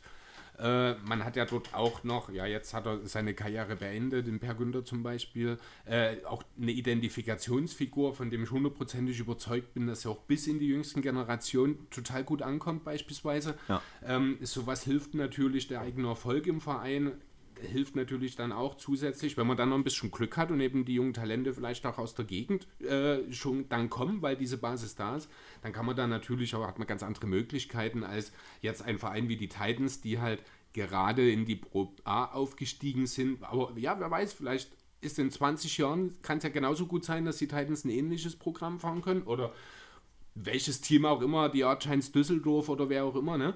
Man muss halt sowas langfristig äh, ja angehen. Das geht halt so gerade Nachhaltigkeit, sagt ja das Wort selber schon, das geht nicht in einem Jahr. Nee. Ist halt ein Entwicklungsprozess, ne? Und am Ende auch eine Kernausrichtung, wo man sich als Club sieht, was man sein möchte. Und dann wird man danach halt seine Strukturen ausrichten. Ne? Ähm, wie ihr gerade schon sagtet, ist der Aufstieg in die Pro A ein sehr wichtiges Thema, vor allem für diese Entwicklung, für den Standort Dresden. Wie waren deine Gefühle an dem 13.05., wo es den Aufstieg in Wolmirstedt gab? Um ehrlich zu sein, ähm, war das für mich ein rundum perfekter Tag. Ähm, in Form der Organisation ringsherum, was ich für den Spieltag machen konnte, wusste ich, dass ich alles getan hatte. Und das war das erste Mal, dass ich bewusst für mich so eine Stunde bevor wir dann in Wolmirstedt rein sind, habe ich mir Kopfhörer reingemacht, Musik gehört habe so ähm, die Leute, die im Bus mit waren, beobachtet. Ne? Also Philipp Cherubim, unser toller Fotograf, der hat da tollen Spot wieder gedreht und ähm, das war schon lustig zu beobachten. Fabo, der ich glaube schon ganz gut aufgeregt war, der auch nie so richtig mit mir ähm, ja, so Spaß machen wollte, ne? sondern er war schon ein bisschen knatzig und sackig. Voll Fokus. Genau. Und ja, hat mir zu verstehen gegeben, dass mich in Ruhe ne? oder auch die Spieler zu beobachten. Das habe ich sehr genossen, um so einfach so das Feeling aufzusaugen, ne? da hinzufahren, nach links, nach rechts zu schauen, nach vorne. Alles kribbelt. Ne? So dieses, wie man das immer sagt, so egal wo du hinguckst, jeder weiß, hier kann was Besonderes genau. passieren, genau. aber es ist noch nicht sicher. Das ist, äh, das stelle ich mir wirklich sehr, wenn du das so sagst, kann man fast schon neidisch werden. Das hätte ich sehr gerne auch mit äh, mal beobachtet, weil das ist, das stelle ich mir schon vor. Ich bin aber jemand, ich kann mich da richtig mit reinfühlen, dann auch in diese Situation. Ja, ähm, ja super. Vielleicht klappt es ja beim nächsten Aufstieg. nee, das war schon cool. Ne? Man wusste, es kommen viele Fans aus Dresden mit. Ähm, auch wenn das manchmal vielleicht schlechtes Karma ist, aber wir hatten auch schon ein paar T-Shirts mit im Gepäck. Ne? Die haben wir auch extra lange im Bus gelassen. Ne? Das hatte mich dann auch jemand gefragt, sagt er, ja, hast du alles vorbereitet? Sag, wie vorbereitet? Na, hast du schon Bier geholt? Sag, nee. Bier gibt es nicht mehr, ne? Also, das hat man meine ersten Pro B-Saison. Da hatten wir damals gegen vermeintlich, glaube ich, letzten gespielt und habe gedacht, okay, das wird der erste Auswärtssieg der Saison. Da hatten wir so ein bisschen der Auswärtsseuche. Ähm, und natürlich haben wir dann dort verloren, auch deutlich. Ne? Und da habe ich auch halt äh, zum Anstoßen, ich glaube, Kasten Radler von Feldi geholt und einen Kasten Pilz das mache ich nie wieder, das ist schlechtes Karma. Und da habe ich gesagt, nö. Sagt er, wie? Sagt er, ich habe die Aufstiegsschürz mit, ja. Sagt er, was? Das bringt übelst Unklick, das kannst du nicht machen. Sag, hä, warum? Also, wenn der FC Bayern irgendwie droht, acht Spieltage vor Saisonende jedes Mal weißer zu werden, da haben die auch ihre Kiste im Auto, ne? Ach so, die hast du noch nie mit in der Halle. Sag, nee, die sind noch schön im Bus, ne? Und wenn mir dann irgendwie sich abzeichnet, kurz vor Ende, dass es realistisch wird, dann hole ich die halt aus dem Bus, ne? So und so war es dann auch, ne? Ja, und da war das das Schöne, wie so bei allen Beteiligten so die ganzen Rucksäcke so von den, von den Schultern abgefallen sind. Ne? Und das sind aus gestandenen, erwachsenen Leuten, das sind einfach so Kleinkinder geworden, ne? die sich gefreut haben, die sich in den Arm lagen. Die Fans, die einen übelst abgezündet haben, ne? Felix und äh, ganze Forza Blue und auch so viele Leute mitgefahren sind, ne? diese ganzen in den Playoff-Shirts, der weiße Block, schön ein paar Rabatts gemacht haben. Und das erste, erste Halbzeit bin ich noch so ein bisschen rumgetigert, ne, habe auch die ein oder andere Schiedsrichterentscheidung kommentiert, ähm, wo man mich ja auch das ein oder andere Mal in einem Stream vielleicht gehört hat, wenn ich auswärts mit war. ähm, ja, da bin ich halt auch ein ehrlicher Feedbackgeber an der Stelle. Ne. Das finde ich immer ganz gut, aber gut. Das sind halt Emotionen und ich finde, das gehört dazu. Ähm, auf der anderen Seite habe ich mich dann die zweite Halbzeit mit in, in den Fanblock reingestellt, habe das auch genossen, es war echt herrlich. Und dann fünf Minuten vor Ende habe ich dann doch die Kiste geholt. und das war echt geil. Ne? Und dann, dann sieht man in so ähm, freudig strahlende Gesichter. Ne? Das war echt herrlich. Und dort hat man so dann gedacht, geil, jetzt hast du es wirklich geschafft oder wir haben das wirklich geschafft. Und da ist dann so, finde ich, in dem Momentum der Lohn der, der letzten drei Saisons, ne? weil ich auch finde, dass der Erfolg aus der Saison nicht der Erfolg von der Saison allein ist, sondern dass das unser kontinuierlicher Weg der letzten drei Spielzeiten war. dass wir es halt immer geschafft haben, von Saison zu Saison 80 Prozent vom Feuer zu behalten. Das spricht auch für den Standort, dass die Jungs sich hier wohlfühlen, dass die ein sehr hohes Vertrauensverhältnis zum Trainer haben. Und das ist auch bei vielen Spielern immer eine Bedingung mit, ne? dass, dass die Spieler auch hier bleiben. Das spricht für Fabo. Und dass es aber auch uns immer geglückt ist. Ne? Und ich meine, so ein bisschen parallel mit den, mit den Soft-Facts, ne? wo ich mal gesagt habe, okay, wenn man halt, was weiß ich, Corona-Testung macht oder die eine schöne Bude haben, wo die sich wohlfühlen, es muss auch nicht immer Geld sein. Ne? Und das ist an der Stelle auch eine schöne Wertschätzung von den Jungs, die dann sagen, okay, ich verzichte hier vielleicht auch in Dresden auf eine Mark 50, aber dafür habe ich halt ein Umfeld, wo ich mich wohlfühle. Ich weiß, ich arbeite mit ehrlichen Typen, die mir keinen Scheiß versprechen, sondern das Gesamtpaket stimmt einfach. Ne? Und das, das ich habe mich so gefreut für unseren Standort. Ne? Und ich meine, klar, wir hatten das 2015, 16, als ich auch noch in Chemnitz war. Und man hat es wahrgenommen, man Dresden ist aufgestiegen am grünen Tisch. Ne? Und dann hatten wir halt leider so eine, so eine, ja, schon vergurkte Saison. Dann die 16, 17er Saison mit zwei Siegen, Rest verloren. Ja, es drohte viel kaputt zu gehen, so negatives Image. Ne? Das war halt schade, weil ich auch damals dort schon fand, dass das Dresden ein toller Standort ist. Und das hätte am Anfang so viel anders laufen können. Ne? Es war halt so denkbar knappe Spiele, die ersten 7, 8, 9. Und wenn man davon einfach zwei, drei mehr gewonnen hätte, ne, dann wäre, glaube ich, auch nicht so eine Abwärtsspirale gewesen. Und mal hypothetisch gefragt, was, was wäre gewesen, ne, wenn das dort eben anders gelaufen wäre? Wo, wo würden wir vielleicht jetzt stehen? Ne? Wären wir jetzt vielleicht schon zum Sprung in die BBL? Ne? So kann durchaus sein, so wie Rostock uns das jetzt die Saison vorgemacht hat. Ne? Und damals war man so auf gleichem Level. Ne? Und ich denke, das ist nicht abwegig. Deswegen ja, war das einfach so schön, ne? dass, man, dass man nach der dritten wieder guten Saison jetzt auch was Historisches geschaffen hat, dass man sportlich aufgestiegen ist, ne? so nochmal neuen Meilenstein und dass man dann halt noch die Meisterschaft geholt hat. Das war halt einfach toll. Ne? Und das, das war halt einfach ein schöner Rahmen. Also auch Dirk Uhlemann, ne? der, der äh, Chef von SBB Baskets oder von SBB der Firma, aber sehr verbunden, den SBB Baskets in Wolmestedt. Auch nochmal an der Stelle herzliches Dankeschön. Ne? Der wurden eingeladen in den VIP-Bereich, haben das übelst toll gemacht. Es waren so tolle Gastgeber ne? und die haben sich so für uns mitgefreut. Ne? Und das war halt nie so Neid, keine Neidkultur, überhaupt nicht. Und das war halt auch cool zu sehen, wie viele sich für uns mitgefreut haben. Ne? Und es haben viele gesagt, dass das Traumfinale ist dieses Jahr Münster gegen, gegen Titans. Und ich habe gesagt, ja, wir unterschreiben das alle, wenn es so passiert. Ne? Und ich glaube, das war auch sehr lange realistisch.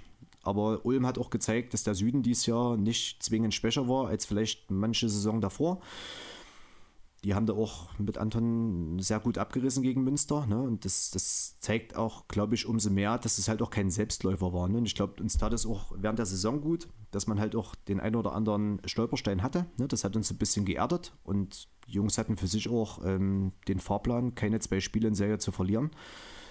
Das ist sehr, sehr gut aufgegangen. Hat, hat gut geklappt. Wenn man zu Hause alles gewinnt, sind die Chancen dazu sehr gut da. Ja. Genau, dazu zu Hause, zu Hause die weiße Weste waren ja, das ist einfach grandios, ne? Und dass dann auch zum letzten Spiel so knapp 2400 Zuschauer in der Halle waren. Es war halt geil, geiler Rahmen. Also es war herrlich und das zeigt so, was für Potenzial hier in Dresden ist. Ne? Und das sind so viele positive Indikatoren, die mich da auch positiv für die Zukunft stimmen. Du hast gerade gesagt, es war ein Ziel, dass ihr maximal zwei Spiele mal in Folge verliert. Nee, Oder gar nicht, gar nicht, äh, gar nicht zwei genau. verliert. Aber es gab ja noch einen anderen Deal was passiert, was werden passiert, wenn die ersten, oder was sollte passieren, wenn die ersten vier aus den ersten fünf in der Pro B gewonnen werden? Was war denn da eure Wette, die du mit Fabo abgeschlossen hast? Ähm, das ist unsere alljährliche Wette, die hatten wir schon mal in Starnsdorf, dass ich dann nicht mehr äh, dem Nikotin fröne, ja. Ja, gut, ne, das ist noch mein Laster, was ich gerne behalte, äh, aufgrund dieser Belastung. Aber mal gucken, ich war ja schon mal letztes Jahr von 1.1. bis zum 16.4. rauchfrei. Okay. Weil wir da damals die Wette hatten und habe gesagt, okay, ich höre jetzt auf. Ne? Das war dann 2021, genau. Und am 16.04. hätten wir den Freitag gespielt gegen BSW Sixers, zweite Playoff-Runde Heimspiel. Und da hatte dann leider einer bei der ähm, täglichen Testroutine, die ja laut Protokoll und Hygieneleitfaden vorgeschrieben war, leider nochmal einen zweiten Strich. Und das war dann nur der fünfte Corona-Ausbruch in der Saison. Ja, und da hatte ich dann so ein bisschen Kanal voll. Ne? Und dann habe ich noch fix einen PC abgenommen von allen, bin ins Labor gerast. Und da ist ja gleich dann dort eine Totaltankstelle in der Nähe. Und da habe ich mir gedacht, jetzt siehst du dir einen Kaffee, holst dir eine kleine Schachtel Moods und jetzt könnte ich alle mal gerne haben für eine halbe Stunde. Und so hat es dann wieder angefangen. Ne? Das hat dann bis jetzt gehalten. ja, mal gucken, Fabo. Ne? Da müssen wir noch mal ein bisschen dran arbeiten, müssen wir uns mal noch eine neue Wette einfallen lassen. Grad, vielleicht gibt es ja einen Pro-A-Deal, den man dann dort draus machen kann. Ja, ich denke auch. Ne? Da sind wir auch dort kreativ. ähm, Paulinho fragt, was wäre der größere Erfolg oder ist der größere Erfolg der jetzige Aufstieg oder wäre der größere Erfolg der Klassenerhalten der Pro A? Gute Frage. Ich glaube, das kann man so nicht pauschal beantworten. Also ich glaube, also wie gesagt, die Saison, die jetzt gelaufen, also noch läuft oder zum großen Teil gelaufen ist, ist absolut historisch und absolut schön für alle Beteiligten, auch für den, für den Gesamtverein. Dass man auch eben die Mitgliederzahl, ne, also ich mache das nie nur an den sportlichen Aufstieg äh, fest, sondern wir sind Mitglieder wachsend, ne, was nie bei jedem Verein der Trend ist. Ne. Es gibt viele Vereine, die während Corona ganz schön Aderlass hinnehmen mussten wir konnten viele Projekte durchziehen, wir haben viel auf Digitalisierung umgestellt, also wir haben so viele auch tolle Sachen neben dem Sportlichen umsetzen können ne, und sind da grundweg positiv. Also ich meine, klar ist das oberste Ziel, die Klasse zu halten. Ne? Also das, dem wird vieles untergeordnet. Ne? Also es sollte nicht nochmal passieren wie 15, 16, 16, 17, Entschuldigung.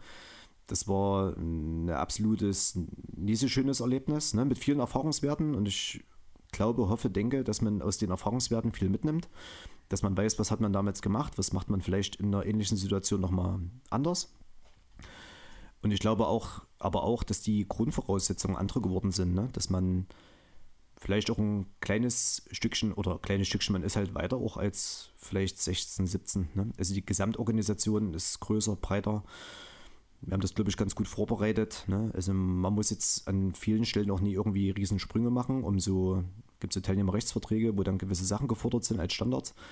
Das haben wir sehr gut vorbereitet, über die Jahre entwickelt. Ne? Also das äh, große Thema Lizenzierung geht da so ein bisschen mit einher, oder? Das gehört zur Lizenzierung das, genau. dazu, genau. Mhm. Dass man halt, man braucht halt mindestens zwei hauptamtliche Nachwuchstrainer, man braucht einen Nachwuchsleiter, man braucht eine JBBL, man braucht eine MBBL, man braucht eine zweite Regionalliga. Und da haben wir halt die letzten Jahre so konstant gearbeitet, das realisiert. Ne? Wir haben ein Grundschulprojekt mit 10.000 Grundschülern wir machen ganz viel, wir machen Kita-Projekt, ähm, ja, wo das einfach vorbereitet ist, ne? wo man also gesund in die nächste Klasse hochgeht, ohne dass man jetzt vor einem riesen Berg steht. Oder was ja auch Düsseldorf jetzt sagt im Vergleich, ne? die müssen jetzt in das Castello umziehen, die brauchen Parkett, die brauchen, gut, die haben dort Parkett, aber Standkörbe, die haben halt nochmal andere, andere, glaube ich, Hürden zu nehmen, weil die auch komplett positiv überrascht worden sind ne? mit dem Vizemeister und das gar nicht für möglich gehalten haben vor Saisonbeginn. Also klar, Playoffs war das Ziel, dass sie bis ins Finale kommen und sportlich aufsteigen. Ich glaube, das hätten die Künsten ja, da gar nicht so für möglich gehalten. Ne? Und dann, ja, und wir haben das halt sukzessive vorbereitet. Ne? Und ich meine, gut, letztes Jahr, da war es halt kurz vor dem Halbfinale Schluss. Da haben wir zu Recht gegen Itzehoe das bessere Team mit 19 verloren. Es hat uns gezeigt, dass wir einfach noch nie so weit sind. Ob das jetzt an der Tagesform hing oder warum auch immer in der Nachbetrachtung bin ich froh, dass es so gekommen ist, wie es gekommen ist. Ne? Ich meine, es war doch noch mal mehr Corona, als wir es für alle für möglich gehalten haben. Wir haben doch gedacht, dass es schon eher zu Ende ist. Und so eine Pro-A-Saison, wo halt wieder drei Spiele keiner in der Halle ist, außer ein paar Helfer. Toller Livestream auch an der Stelle. Danke, Frank und deine Crew, Jan, Gustav, ganzen Kameraleute. Ne? Ich meine, ihr habt das super toll gemacht, diese ganzen Emotionen an die Bildschirme nach Hause zu transportieren. Aber es ist halt doch nie das Live-Event, ne? Und das, das macht es halt aus und das ist für die Jungs absolutes beschissenes Ereignis, ne? Wenn da keiner da ist, der irgendwie Wertschätzung gibt.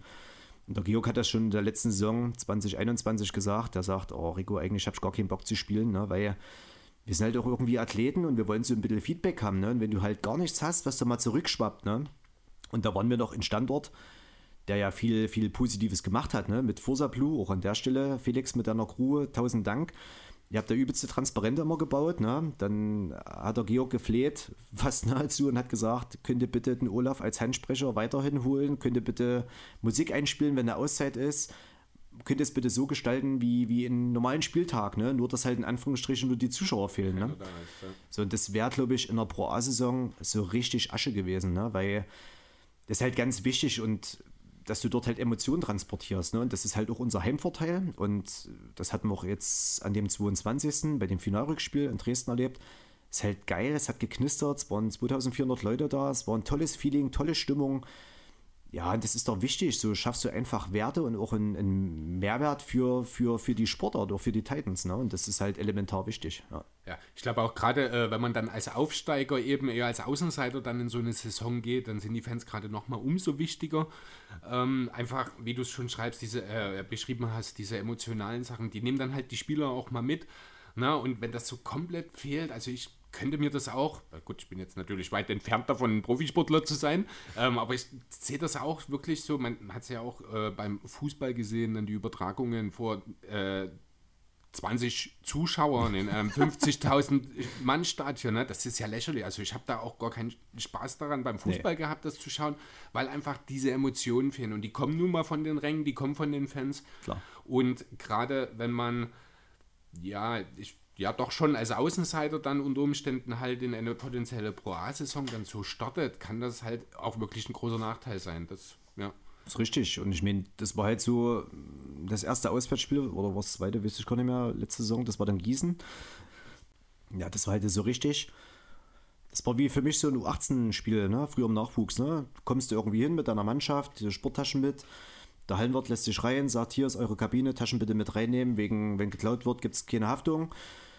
Und da war halt nichts da, ne? es war halt kein Heinsprecher da, es war, es war wirklich, es war so surreal, ne? und es war zweite Bundesliga und ich habe dort auf der Tribüne gesessen, kam mir so verloren vor, habe gedacht, das kann ja nicht so ernst sein, ne? das ist jetzt zweite Basketball-Bundesliga, herzlichen Glückwunsch, ne? So, und da denkst du dir, das hat mir auch die Jungs so leid, ne? Und dann habe ich gedacht, nicht klar, Georg, machen wir das, ne? Wir, wir versuchen schon irgendwie so ein Heimspiel-Feeling hinzukriegen, ne? So. Das war damals schon ganz gut. Die ist ja zum Glück ja nur dreimal. Die anderen Spiele konnten wir dann doch immer, zumindest mit Begrenzung, aber doch schon immer Zuschauer reinlassen. Aber wie du es ja auch sagst, ne? also wenn du dir die Fußballspiele aus der Bundesliga angeguckt hast, da hast du ja gedacht, das ist irgendwie so Vorbereitungskick, ne? wo dann hier die Trainer reinbrüllen und das war absolut nie schön. Ja, genau. Ich würde noch mal ein bisschen jetzt von, den, von der normalen Titans-Mannschaft weggehen. Also die letzten Fragen, die ich drin habe, das ist alles bis auf die letzte, die würde ich mir dann auch aufheben, so ein bisschen außerhalb von den Jungs jetzt äh, aus der Pro A? Dann würde ich vielleicht erstmal okay. kurz noch eine Sache, äh, dieses Thema Lizenzierung haben wir jetzt schon ein, zwei Mal angesprochen. Du hast auch vorhin schon äh, das Thema mit den Kobanlagen und mit dem Belag genannt. Ähm, da muss ja doch ein bisschen was passieren. Ich glaube, die Margon Arena soll ja ohnehin mittelfristig zumindest renoviert. Ist das das richtige Wort? Oder? Also es stehen Bauarbeiten an, sagen wir es mal so. Ne? Ja. Ähm, werdet ihr trotzdem weiter dort spielen? Gibt es einen temporären Umzug vielleicht in die Ballsport-Arena, die ja, wenn mich nicht alles täuscht, aber ich glaube, da warst du noch nicht da, also noch nicht in Dresden, ursprünglich ja auch für die Titans mit vorgesehen war, aber wohl irgendwie dann mit diesem Abstieg kombiniert dann nicht mehr so richtig realisierbar war, ne? Ähm, also Punkt 1, Marken Arena, ja, soll ähm, general überholt werden, also auf einen neuen Stand gebracht werden. Auch jetzt nie für wenig Geld. Auch da muss man halt für die Landeshauptstadt mal eine Lanze brechen. Aber ich meine, gut, das ist zwingend erforderlich. Ne? Es regnet halt rein. Das haben wir oder hat jetzt die Stadt auch ganz gut hingekriegt, dass es nicht mehr so oft reinregnet. Das muss man auch mal sagen, wird sich dem Thema auch sehr gut angenommen. Ähm, ja, aber das eine oder andere muss man schon machen. Ne? Ist jetzt doch nur 21 Jahre alt, die Spielstätte, sodass man da halt auch ein bisschen was machen muss und die halt auch nicht mehr allen Anforderungen gerecht wird. Ob das jetzt 23, 24 oder 24, 25 passiert, da steht noch ein bisschen in den Sternen. Ich meine, aktuell haben wir noch neben Corona oder nach Corona noch eine andere Krise. Ne? Das macht auch viel. Das macht auch viel für die öffentlichen Haushalte. Und ähm, das, was passieren wird, ja, aber aktuell wird noch das Heinz-Steier-Stadion saniert und renoviert komplett. Ich meine, dann nimmt die Landeshauptstadt Dresden schon viel Geld in der Hand. Ne? Und ob das jetzt die nächsten zwei, drei, vier oder vielleicht fünf Jahre ist, das steht so ein bisschen in den Sternen, soll gemacht werden. Da gibt es auch ein festes Commitment und wir sind da auch in den Planungen ganz gut involviert. Werden da auch berücksichtigt und auch gefragt. Das ist partnerschaftlich und lösungsorientiert, aber ich denke, dass man die nächsten ein, zwei, vielleicht drei Spielzeiten auf jeden Fall noch dort spielen wird in der Magon Arena. Und wenn die Sanierung passieren wird, dann haben wir auch schon Gespräche, mal Vorgespräche geführt mit der Ballsportarena und ja, das ist ja die einzige logische Konse oder mögliche Spielstätte, ne, die für uns mhm. Sinn macht. So, und ich meine, damals hat es halt auch keinen Sinn gemacht, als man wieder in die Pro B abgestiegen ist, weil die ja diesen Glasboden besitzen. Und ja, man muss so oder so mit Parkett spielen. Das ist halt, also auch selbst wenn man da Pro geblieben wäre, ne, geht der halt nicht, der Glasboden. Da war also nur Parkett. Man hätte so oder so Parkett legen müssen. Und dann ist ja dieses, dieses Einstellungskriterium der Arena eigentlich weg. Ne, dass man diesen Lichtstrauch hat und das echt cool aussieht. Mhm. Also jetzt ist auch der Glasboden wohl zulässig. Ne? Also man könnte damit so, jetzt okay. wohl spielen. Zumindest hat jetzt die FIBA das A-Zertifikat dafür verteilt, vor vergangene Woche, glaube ich. Und jetzt sollen wohl. Aktuelle News, die wir hier kriegen, Wahnsinn. Genau. Soll also auch BBL, glaube ich, wohl jetzt nachziehen. Da sind die wohl in konstruktiven Gesprächen. Wenn das passiert, dann bin ich auch nie böse drüber. Ähm, dann hat man weniger, sagen wir mal, Belastung, was das Parkettthema angeht. Auf der anderen Seite denke ich da auch an unsere Jungs, weil die Belastung vom, sagen wir mal, aktuellen Hallenboden auf diesen Glasboden ist, glaube ich, schon ein anderer und das mussten auch die Handballer äh, schmerzhaft selber erfahren. Ich habe dort schon gespielt, es tat weh. zum einen und zum anderen, ich glaube auch der HCL Florenz, die mussten dann noch, glaube ich, die Belastung nochmal anpassen. Die waren ja vorher in der Energieverbund Arena und haben ja dort trainiert. Mhm. Und haben dann wieder, glaube ich, das über Wochen dann so ein bisschen umverteilt, ne? dass sie dann erst wieder äh, vier Tage die Woche in der Energieverbund Arena in der Halle trainiert haben, dann einen Tag in der neuen. Und dann haben die das sukzessive gesteigert, dass sich halt die Sprunggelenke und Kniegelenke so ein bisschen an die Belastung, weil es halt eine andere ist, gewöhnen konnten. Muss man halt mal schauen, aber das steht auf einem anderen Papier. Ne? Also da mache ich mir Gedanken zu, wenn das irgendwann greifbar ist. Ja. Also es gibt jetzt grundsätzlich keine Gedanken darüber, dauerhaft irgendwie in die Ballsportarena umzuziehen. Sowas war auch gar nicht im, äh, irgendwie mal im Spiel seit diesem Abstieg damals, oder? Also es gibt hin und wieder mal ein Gespräch dazu. Ne? Man muss aber auch wissen, es ist halt eine privat äh, finanzierte Halle mit dem Herrn Siegeling, ne, der da also auch so ein positiv verrückter Macher ist für den Sport in Dresden, muss man so lassen an der Stelle und das ist auch absolut ähm, begrüßungswert. Äh, aber die, dadurch, dass die Halle halt privat betrieben ist, hat die halt einen anderen Kostenrahmen. Ne? Und ja. ich meine, die Margon Arena äh, zum Wechsel zum, zum Eigenbetrieb Sportstätten von vorher ähm, Stadtsportbund wurde für uns auch teurer, ja, aber es ist halt noch eine andere Kostenstelle, als wenn ich jetzt mich in eine private Halle einmiete. Ne? Das muss man halt auch dann wirtschaftlich betrachten und deswegen macht das aus aktueller Sicht mit dem, was man halt auch mit oder mit Corona ja quasi in der Saison einnimmt, es muss halt finanzierbar sein. Ne? So, ich meine, wenn man sich finanzieren kann, kann man drüber reden. Aber mit der Margon Arena sind wir mit den Begebenheiten aktuell zufrieden weil halt aber auch Geschäftsstelle, Spielerwohnungen, also vieles an Organisationen ringsrum dort ist. Ne? Deswegen sehe ich aktuell keine Notwendigkeit, da wegzugehen.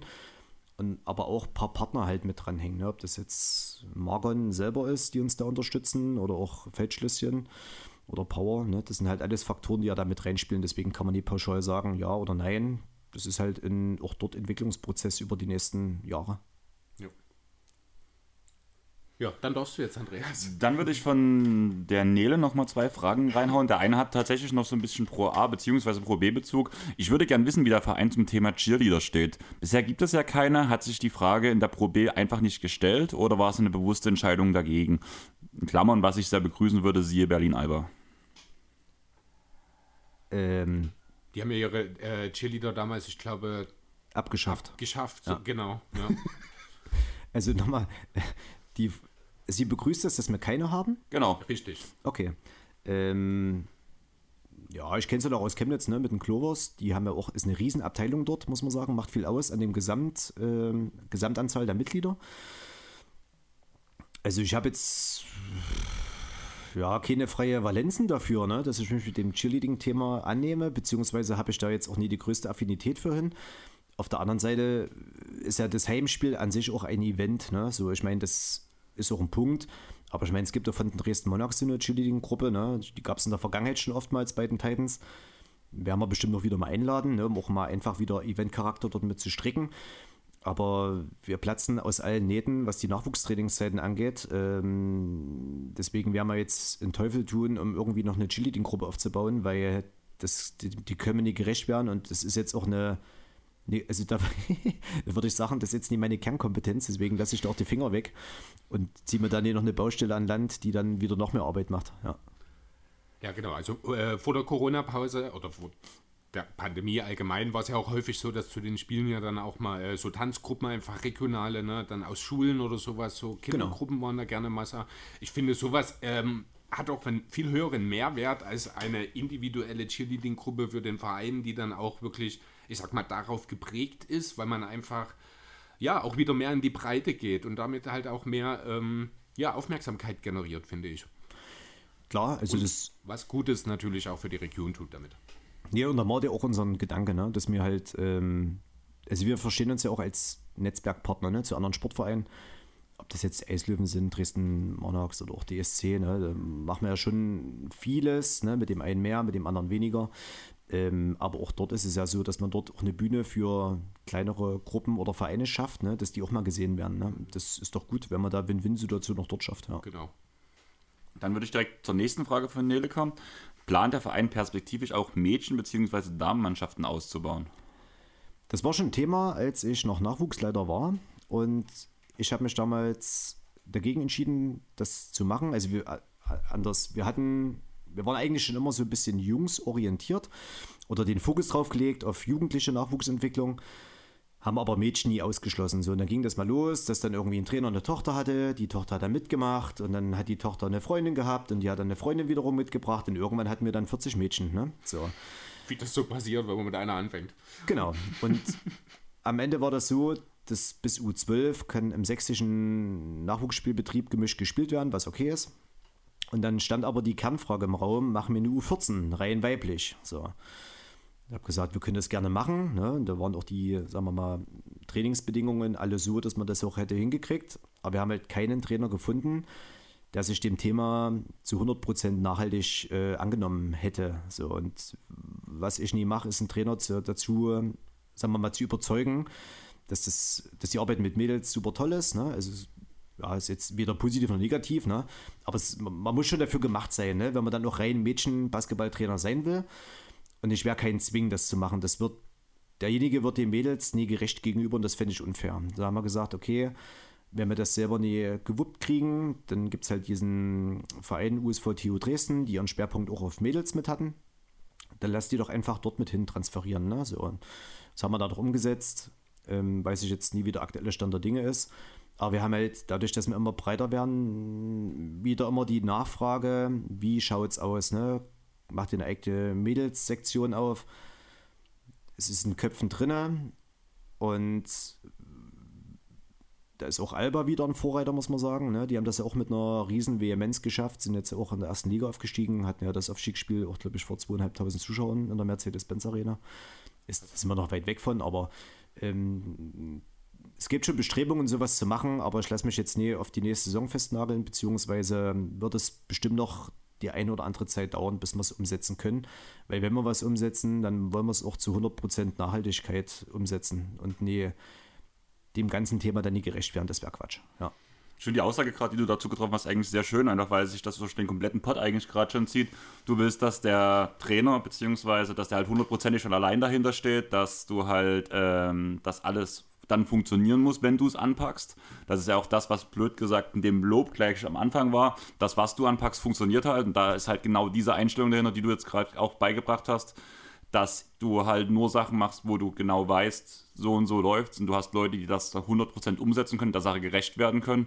Dazu hast du während des Podcasts gesagt, dass ihr innerhalb von Dresden halt auch gegenseitig euch helft, was ja danach beim Thema USV ist. Da hatten wir auch einen Frauentrainer schon mal zu Gast ähm, im Flo.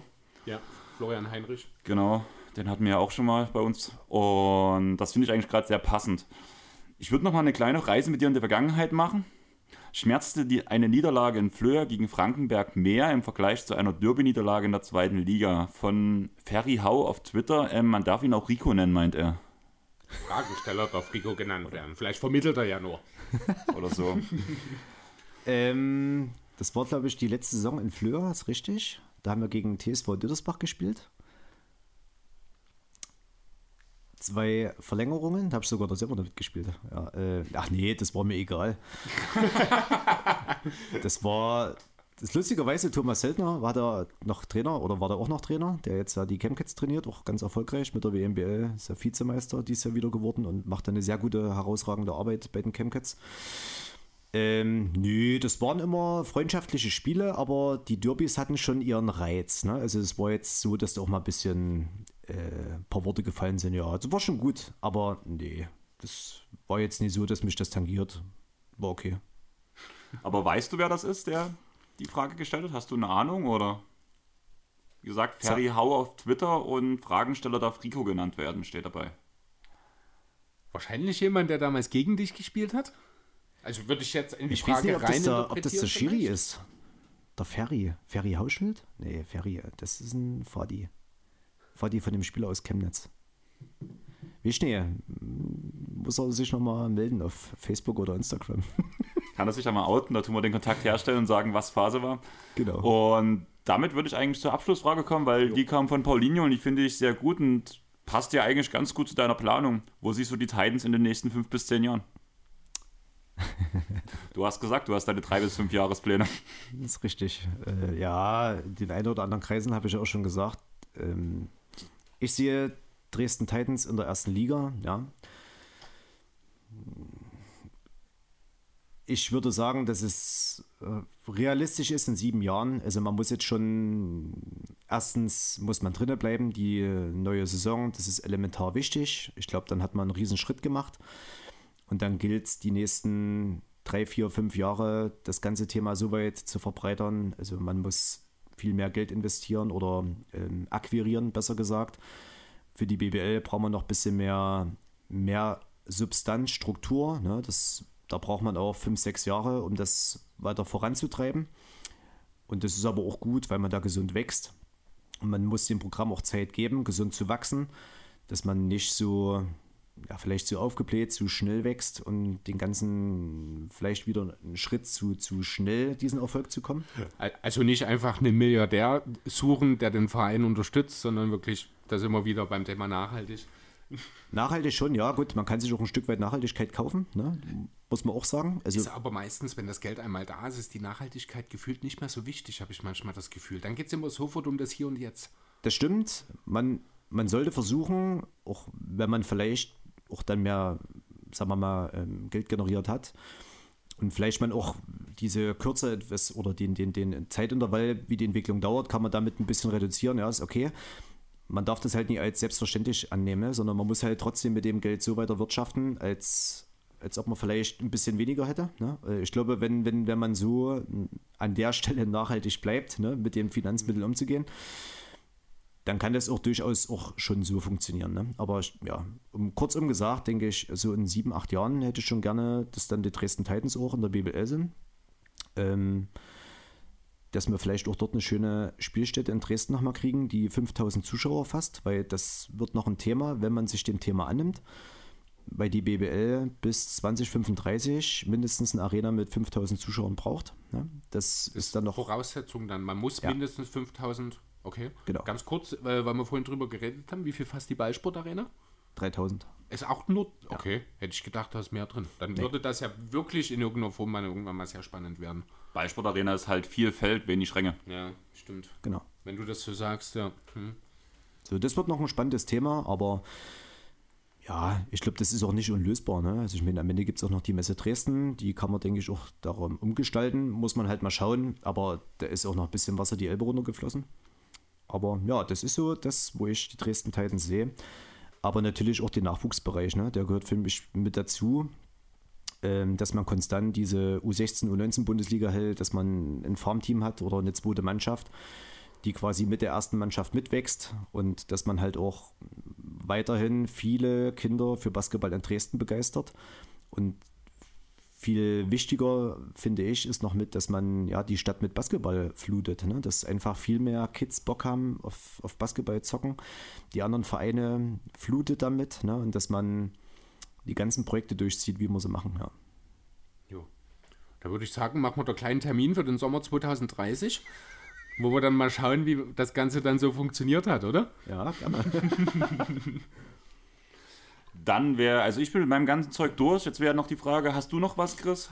Ähm, also keine Frage mehr. Ich fand es nur äh, sehr schön, wie Jan dich da, äh, gestern Abend beschrieben hat. Ähm, bist jemand, der für Scherze zu haben ist, sehr eloquent, sehr gehaltvolle Sprache. Ich finde, das hat sich jetzt hier in den, wie lange war es? Sind knapp zwei Stunden, oder? Du redest von knapp, wir sind drüber. Wir sind drüber. Rico, wir haben es geschafft. Wir haben die zwei Stunden geknackt. Jawohl! Ähm, ja, aber auch genauso wie Jan das gestern äh, dich mir gegenüber beschrieben hat, genauso hast du jetzt auch gewirkt und ich muss auch nochmal äh, du hast jetzt häufig von Lanzebrechen gesprochen, auch einfach nochmal an den ganzen Verein, egal wer hier bei uns sitzt, egal gegen wem man äh, im Stadion gegenübersteht oder mit wem man Kontakt hat, es ist immer, egal ob Spieler, Verantwortlicher, es sind alles so wahnsinnig coole Leute, so bodenständige, so wirklich normale Menschen. Das klingt bescheuert, weil jeder ist ein normaler Mensch, aber dann ist doch irgendwie der Sportprofi immer noch mal was Besonderes und das ist, ja. wird äh, weder in der Mannschaft äh, wird das in irgendeiner Form übertragen. Auch jetzt du als Geschäftsführer eines nächste Saison Pro A Basketballteams.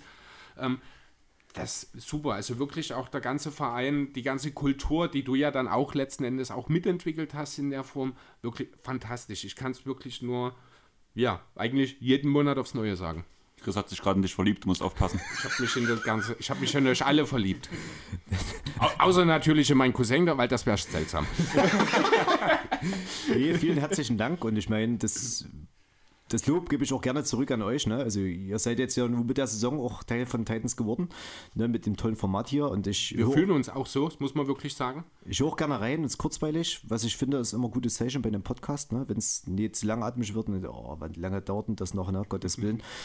Ja, und ich finde, es ist so toll, ne? Und ich bin so stolz und nochmal Dank an alle Beteiligten auch von meiner Seite aus, ne? wenn ich das so sagen kann.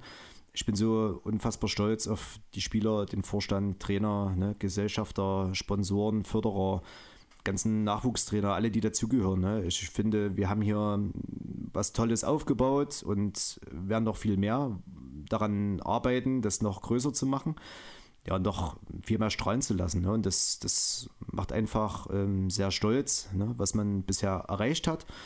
Auch die Fans und wie man alles so mitzieht. Ne? Und ich denke, wenn wir auch diese Bodenständigkeit, Nachhaltigkeit und dieses Familiäre uns behalten, dann, dann glaube ich, werden wir noch viele weitere Jahre dran Freude haben. Ne? Und ich meine, das vielleicht noch ein kleines oder einen kleinen, kleinen Ausblick für die neue Saison ich finde es cool und auch super, weil es werden noch mal Spiele geben, ne, wo man vielleicht auch mal zwei, dreimal am Stück verliert. Ne? Ähm, und das hat, wie gesagt, nichts mit Boshaftigkeit zu tun oder Unvermögen. Das ist halt auch geschuldet aus dem, aus dem sportlichen nächsten Schritt gehen. Ne? Und deswegen würde ich mir freuen, in guten wie in schlechten Zeiten, ne? dass da keiner rumpupt und sagt, ja, ist alles scheiße und äh, was die letzten drei Jahre jetzt gut war, ist jetzt im vierten Jahr nicht auf einmal schlecht sondern dass man da auch uns genauso unterstützt wie die vergangene Zeit. Und das habt ihr bisher bewiesen, auch in Zeiten wie Corona, da habt ihr uns auch mitgetragen. Und das wünsche ich mir halt, das ist mein Wunsch an, an Titans an sich, ne? das ganze Umfeld, dass man das auch dann in der Pro A mit so trägt. Genau. Jo. Ich finde, dem ist nichts hinzuzufügen, oder? Also es ist ein wunderschönes Schlusswort auf jeden Fall für das Titans Area Format, muss ich ganz ehrlich sagen. Also für die aktuelle Folge natürlich bloß. Ja. Ich würde trotzdem noch mal ganz kurz Werbung in eigener Sache dranhängen, weil zumindest die, die auch die NBA-bezogenen Podcasts gehört haben, wir lassen auf Wunsch von ein paar Leuten unsere ähm, Airball-Podcast-Tassen nochmal nachproduzieren. Weshalb ihr habt da noch zwei Tage Zeit ungefähr, nachdem der Pod rauskommt. Ihr seht es ja sowieso auf dem Instagram- und Twitter-Kanal von uns. Ähm, schreibt uns einfach an. Paulinho hat es schon gemacht. Der hat schon direkt seine erste seine Tasse geordert. Ähm, das Ganze kostet 15 Euro. Das ist halt die Produktionskosten plus die Versandkosten. Da verdienen wir kein Geld dran. Das ist einfach bloß, weil wir uns freuen würden, wenn ihr euren Kaffee aus einer Airball-Podcast-Tasse trinkt. Außerdem schmeckt er viel besser. okay. da kann ich bestätigen, der Kaffee war exzellent aus der also Tasse. Also tatsächlich, ja. ähm, beide wahrscheinlich sogar, ja. oder? Ja, Egal, ob es nur der, der, der Katzenkot-Kaffee war. Nein, was was der Erzgebirgskaffee er war. Erzgebirge, ja. Stark. Oder die normale Jakobskrönung. Genau. Aber ja, einfach bei uns melden. Wir machen bis zum 17. nehmen wir die Bestellung auf.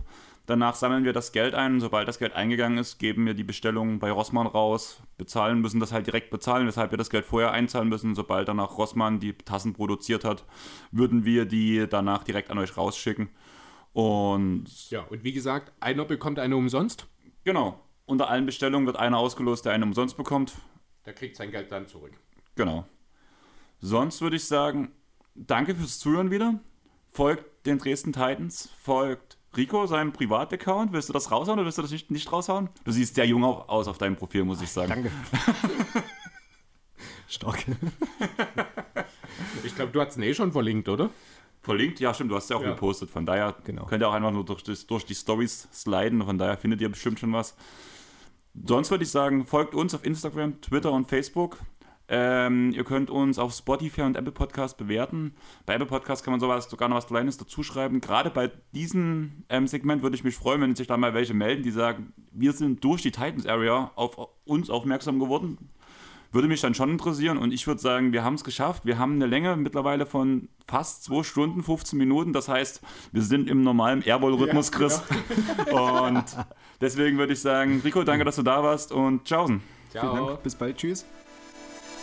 Hoch, höher, hoch hinaus. Wir wollen hoch, höher, hoch hinaus. Hoch, höher, hoch hinaus. Ein Team, stark wie Titanen.